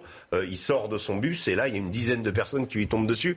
Euh, le chauffeur de bus, le bus étant souvent pour ces quartiers parfois très, très le lien, avec, le centre-ville, avec le centre commercial, la manière pour certains de se nourrir parce qu'ils n'ont pas de véhicule. Donc on est vraiment dans un, océan de misère sur lequel des individus prospèrent qui, eux, je le rappelle, ne sont pas forcément miséreux. Hein. Le trafic de mmh. drogue, ça rapporte énormément. Donc il faut remettre en contexte cette réalité et, que euh, voilà les pouvoirs publics à un moment euh, passent à l'assaut c'est ce qu'on a appelé euh, les, territoires oubliés de la République mais qui sont on le voit bien encore une fois largement oubliés. Je voudrais qu'on écoute un autre témoignage assez poignant. C'est une femme qui était non loin de ce drame et qui raconte comment ce drame a été vécu sur place dès les premiers instants par les habitants du quartier.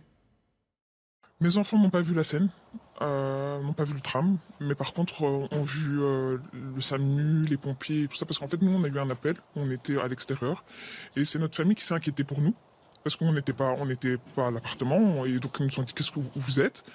Donc après ils nous ont montré qu'il y avait les pompiers et tout, on est parti voir, on est parti à voir, et du coup on a vu la détresse de la maman, on a vu le SAMU, et en fait on a de l'empathie, et ça peut être n'importe qui d'entre nous.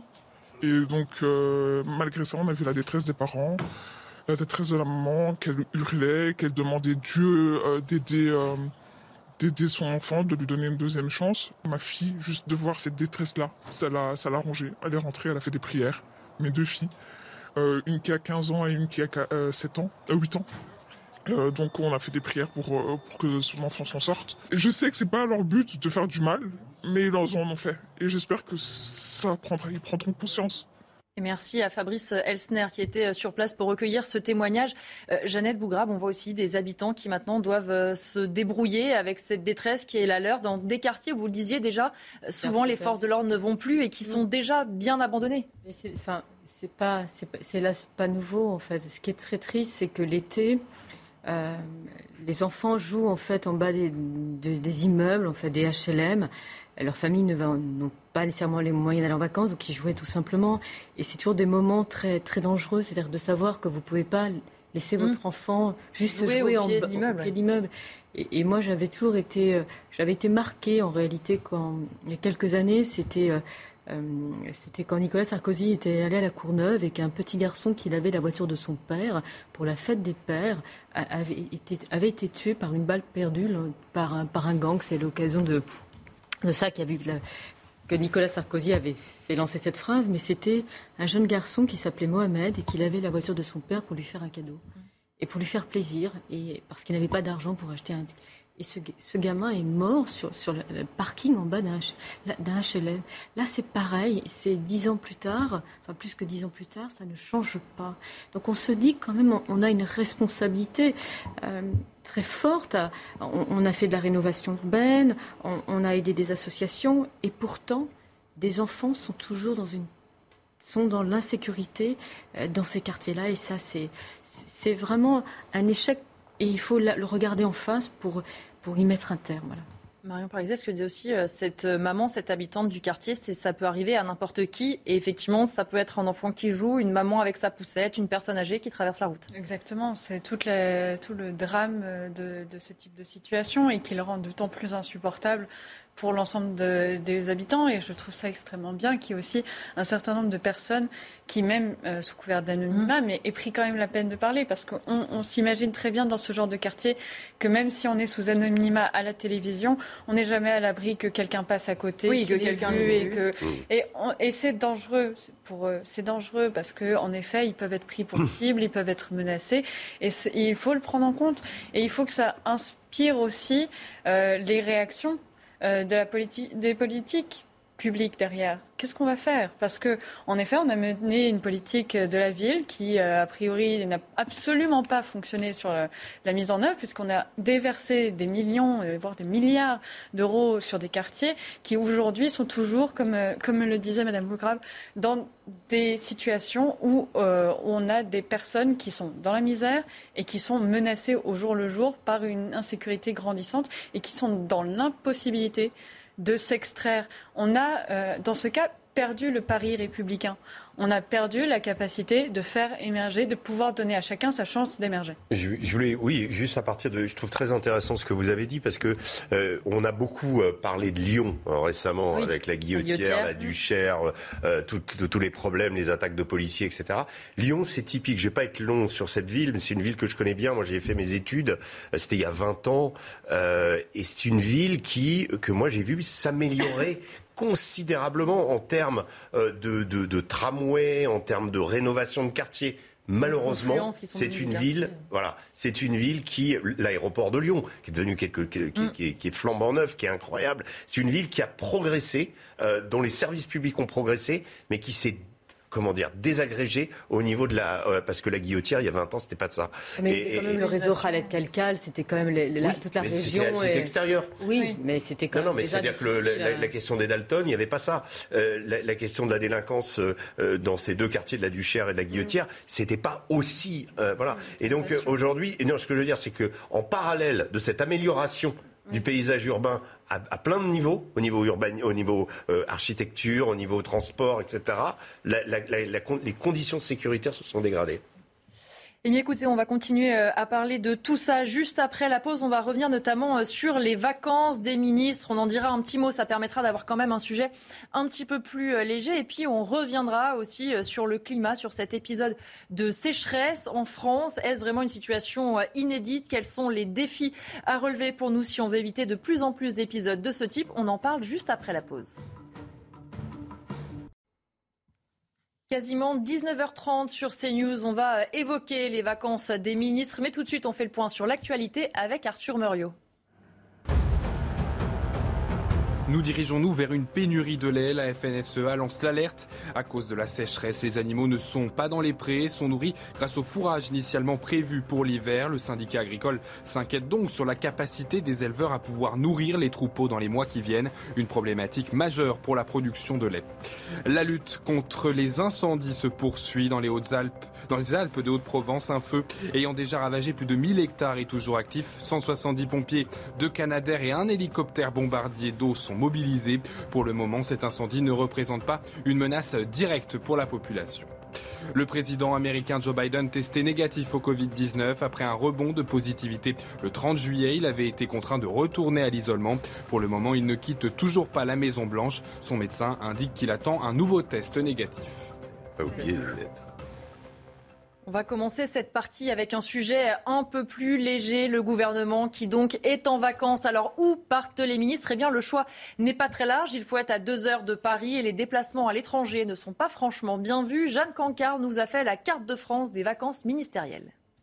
Une règle pour tous, rester joignable pendant ces trois semaines de repos. C'est pour cette raison que Matignon eh bien, demande à tous ses ministres de choisir une destination compatible avec l'exercice de leurs responsabilités et aussi que ça se trouve à trois heures maximum de la capitale. Par exemple, Elisabeth Borne, la première ministre, eh bien d'après nos confrères de l'AFP, elle se rend dans le Var, donc tout près du lieu de villégiature d'Emmanuel Macron, qui lui, depuis plus d'une semaine, est déjà dans le fort de Brégançon. Le président qui pourrait d'ailleurs y convoquer une réunion de de durant la trêve estivale concernant le risque de pénurie d'énergie à l'hiver. Pendant ce temps-là, Bruno Le Maire, lui, le ministre de l'économie, bien, il va se rendre en Bretagne, puis aux Pays-Bas. Vous avez aussi Éric Dupond-Moretti qui, comme à son habitude, est bien va aller à Nice, ou encore Gérald Darmanin qui, lui, va poser ses valises près de Marseille. L'été, c'est aussi l'occasion des coups de com', ou en tout cas des jolies cartes postales pour les ministres et les secrétaires d'État. Par exemple, la ministre de la Culture, Rima Abdul Malak, est attendue, elle, dans le Cantal pour un festival de théâtre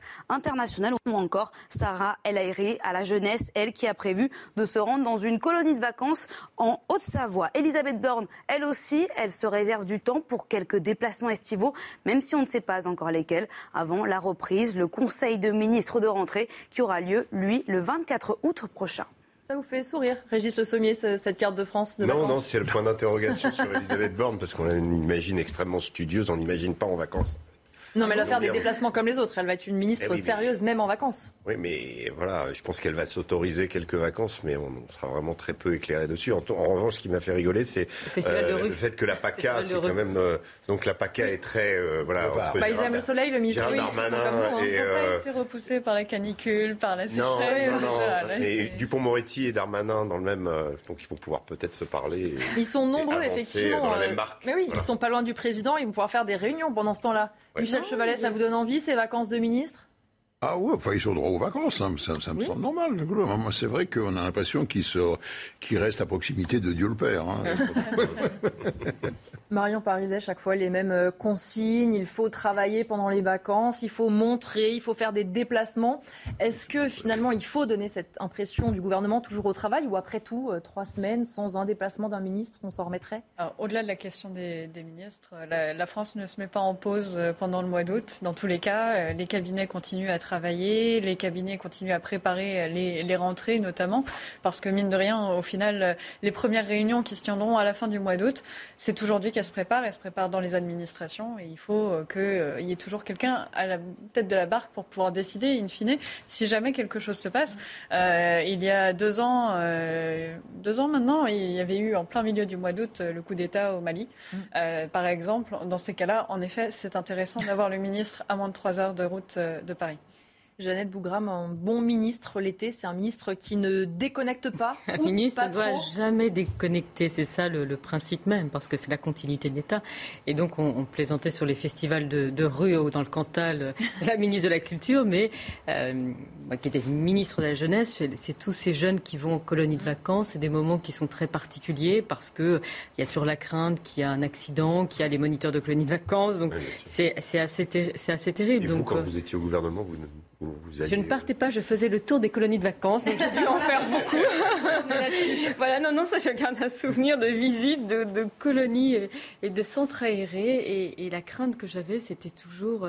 Et on a eu la, tristesse d'avoir annoncé à des familles que des, leurs enfants qui étaient moniteurs de colonies vacances sont décédés pendant. Donc c'est ça, donc c'est donc on était j'étais pas bien pendant les vacances. Pendant les colonies vacances, je me sentais pas bien du tout en me disant voilà. Mais c'est des c'est des moments. C'est un vrai privilège d'être ministre. Hein. c'est un c'est vraiment une telle reconnaissance que travailler est, un privilège. Voilà. Et donc euh, de se dire qu'on n'a pas de vacances pendant deux ou trois ans, bah, c'est pas grave parce que c'est tellement bien de faire des choses pour son pays qu'il il faut le faire. Voilà. Et puis on disait, l'actualité ne s'arrête jamais. Un sujet qui va sans doute occuper un certain nombre de ministres. Et d'ailleurs, on le voit déjà, Christophe Béchu qui est beaucoup sur le terrain. On va évoquer euh, la sécheresse. Michel Duchevalet, notre journaliste scientifique, nous a rejoint en plateau. Ça fait plusieurs semaines qu'on entend parler d'une situation inédite en France sur la sécheresse. Hein. Attendez, enfin, on a l'impression qu'on découvre ça. c'est pour ça que je vous pose la question. C'est aussi inédit que ça, Michel, ou que l'été il fasse chaud, c'est déjà arrivé Non, mais il, y a, déjà eu, il y a déjà eu des, des, des, sécheresses. Enfin,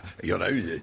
Euh, 76, c'était énorme. Enfin, faut, faut, faut, se souvenir de cela. C'est à peu près comparable à celle-là. Et puis dans le passé, il y en a d'autres. Hein. Le roi Le Durie a révélé qu'il y avait en je crois, juste après, c'est au début de Louis XV, là, il y a eu 700 000 morts en Europe à cause, à cause de, de, de, de sécheresse. Donc c'est pas anormal, mais simplement, en moyenne, ça se produisait les coups de chaud comme ça tous les 4-5 ans. Mm-hmm. Sauf que maintenant, c'est tous les ans, et même quatre fois dans, l'année. Et peut-être qu'on va s'en payer une cinquième. Euh, l'été n'est pas fini. C'est ça qui est nouveau. C'est la récurrence. Voilà. La nouveauté, la nouveauté est qu'on a une situation de blocage météo avec un gros anticyclone, parce qu'on parle de la France, c'est normal, ça nous concerne directement.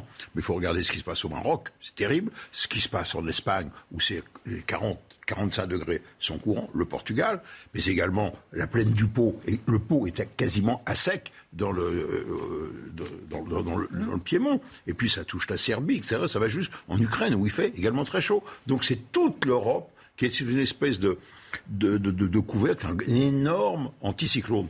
Et on essaye de comprendre pourquoi on a cette situation de blocage. Et la situation de blocage, vous allez voir, c'est c'est une machine infernale. De, euh, la Terre tourne rond. Oui. L'atmosphère fonctionne. OK.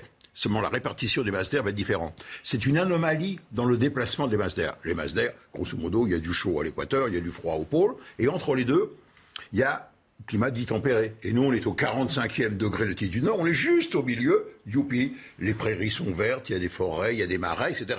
Et donc on se pensait être au-dessus de cela. C'est vrai que nous étions une contrée humide. Seulement, voilà, la circulation de l'air a changé. Pourquoi? Parce que le pôle se réchauffe beaucoup plus vite que le reste de la Terre. Et donc la différence de température entre le pôle et l'équateur étant différente, ah bah oui, il fait des fois des 30 degrés au Groenland, vous avez vu, et en Sibérie. Les courants de jet qui séparent le chaud du froid se ralentissent. Et comme il se ralentit, il ondule. Et même, il s'est séparé en deux.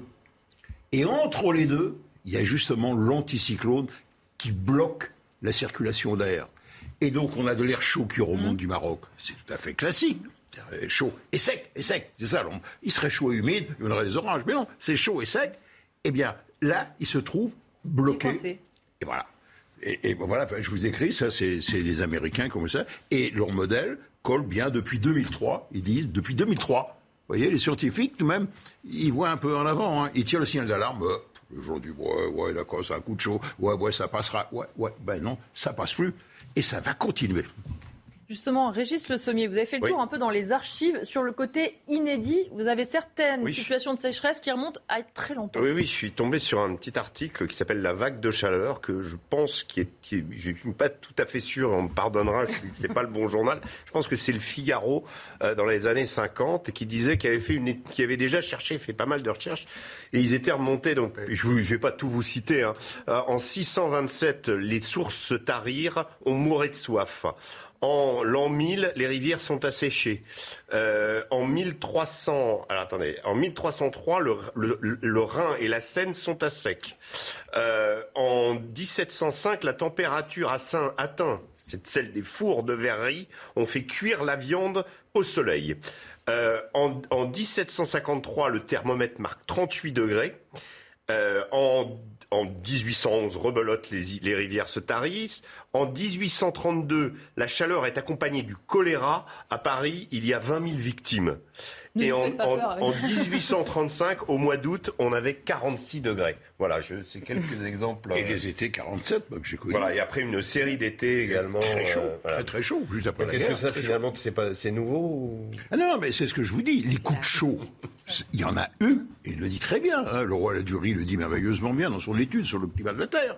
Mais que le problème qui est nouveau, c'est la vitesse à laquelle les choses changent, et surtout que ces coups de chaud, maintenant, sont un tous les ans, alors qu'avant c'était tous les 4-5 ans, et surtout qu'on a des coups de chaud, on, en a quatre, et je, on pourrait en avoir encore un cinquième. On va évoquer dans un instant euh, notamment les pénuries d'eau à Seillan dans le Var. Les autorités ont commencé à rationner l'eau. Des camions-citernes viennent régulièrement ravitailler les habitants car depuis le début de l'été, le manque de pluie et les fortes chaleurs ont aggravé la sécheresse des sols. Le récit de Solène Boulan avec les images de Thibaut Marcheteau. Dans ce village touché par la sécheresse, chaque goutte compte. L'accès à l'eau est limité, 150 litres par jour et par personne. 350 foyers sont concernés par cet arrêté municipal. Très vite, les gens ont compris euh, l'enjeu euh, et euh, ils se sont euh, en quelque sorte soumis à, à ces règles. Dans l'ensemble, euh, les gens ont admis, mais il y a eu quand même des réticences pour certains qui voulaient continuer à arroser leur pelouse, etc., bien que le préfet, euh, par arrêté, l'ait interdit. Alors il faut parfois ruser pour ne pas laisser ses plantes faner. On récupère l'eau quand on se lave les mains, quand on prend la douche, en attendant que l'eau chaude arrive, on met un seau dans la douche pour, euh, pour récupérer l'eau, pour arroser les quatre plantes qu'on a dehors, hein, pour éviter qu'elles meurent. Le problème, c'est que quand vous avez une maison, que vous avez travaillé des années euh, pour faire votre jardin, pour, pour faire quelque chose de joli chez vous, comment voulez-vous demander aux gens de tout laisser mourir? Ça devient un peu compliqué. Pour s'assurer du respect de la consommation d'eau, la police procède régulièrement à des contrôles chez les particuliers. Et la facture peut être salée, 1500 euros d'amende en cas de comportement inapproprié. Michel Chevalet, l'eau, c'est le point central, c'est ça qui peut faire que éventuellement. l'énergie. Expliquez-nous pourquoi. Problème de bon sens. L'énergie, il y a différentes sources d'énergie, on le voit. Vous pouvez toujours, c'est compliqué, c'est cher, mais remplacer une source d'énergie par une autre. S'il y a moins de gaz, je vais utiliser, mettons, plus d'électricité. Je vais avoir du, du- du- du gaz liquéfié au lieu du gaz euh, gazeux, etc. Mais l'eau, c'est indispensable, parce que nous, nous sommes gens constitués de flotte, que tous les, les arbres maïs qui est derrière vous, c'est 90% d'eau. Donc vous avez, c'est indispensable. Et rien ne peut la remplacer. Qu'est-ce que vous allez boire? Du vin à la place? Oui, d'accord. Mais il y a de l'eau, c'est 90% d'eau. Vous ne en sortirez pas. Ça ne va pas solutionner le problème. Nous, on ne peut pas en sortir. On a besoin d'eau. C'est tout. Alors, je fais la remarque. Maintenant, je dis attention. Mais il y a des pays qui vivent avec des tensions. Enfin, tout de même, tous les pays du, du- du pourtour méditerranéen connaissent le- les sécheresses et vivent avec et fonctionnent avec. Le, le centre des États-Unis, mais aux États-Unis, mais vous, Oui, mais on n'est pas encore faites habitués, nous, à 40-50. ça, à ces restrictions. En, en Afrique, il y a, il y a ce qu'on appelle, je trouve que le terme est, est incroyable parce qu'il est, euh, il est, il est très parlant, euh, la diagonale de la soif. C'est-à-dire que vous allez de la Mauritanie et vous allez jusqu'à la Somalie, vous avez une- un assèchement considérable de, toute cette... Et c'est pas simplement en été, hein, c'est toute l'année, avec évidemment le problème qu'il y a un appauvrissement de la ressource, hein, que comme il n'y a pas d'eau, le désert, le désert avance. Seulement dans ces pays, malheureusement, il y a, une natalité terrible. Et euh, aujourd'hui, vous avez des pays comme le Niger où euh, je crois que la natalité est de 7, enfants par femme. C'est le record du monde. Et que vous n'arrivez pas à nourrir, évidemment, de moins en moins. Et donc, ça crée tout un tas de problèmes en cascade. Donc, cette absence d'eau sur le continent africain est, est cruciale. Euh, ces pays souffrent de ce qu'on appelle de- du stress hydrique. Et euh, évidemment, le, le- le- comment le, on le voit très bien, hein, le niveau du Niger qui pourrait, s'il était bien exploité, si tout était dans un monde idéal, nourrir euh, tous les gens sur son pourtour. Malheureusement, aujourd'hui, le fait euh, très peu. Et, tout ça, entraîne des problèmes en cascade. On parle du djihadisme, etc. C'est pas simplement des problèmes politiques, c'est aussi des problèmes liés à ce réchauffement et liés à, ce- à cette. Moyen-Orient, il y a la guerre de l'eau. Enfin, il faut être sérieux. Le- le problème numéro un sur notre planète, ce n'est pas l'énergie, c'est l'eau. Les ressources en eau, la gestion de l'eau.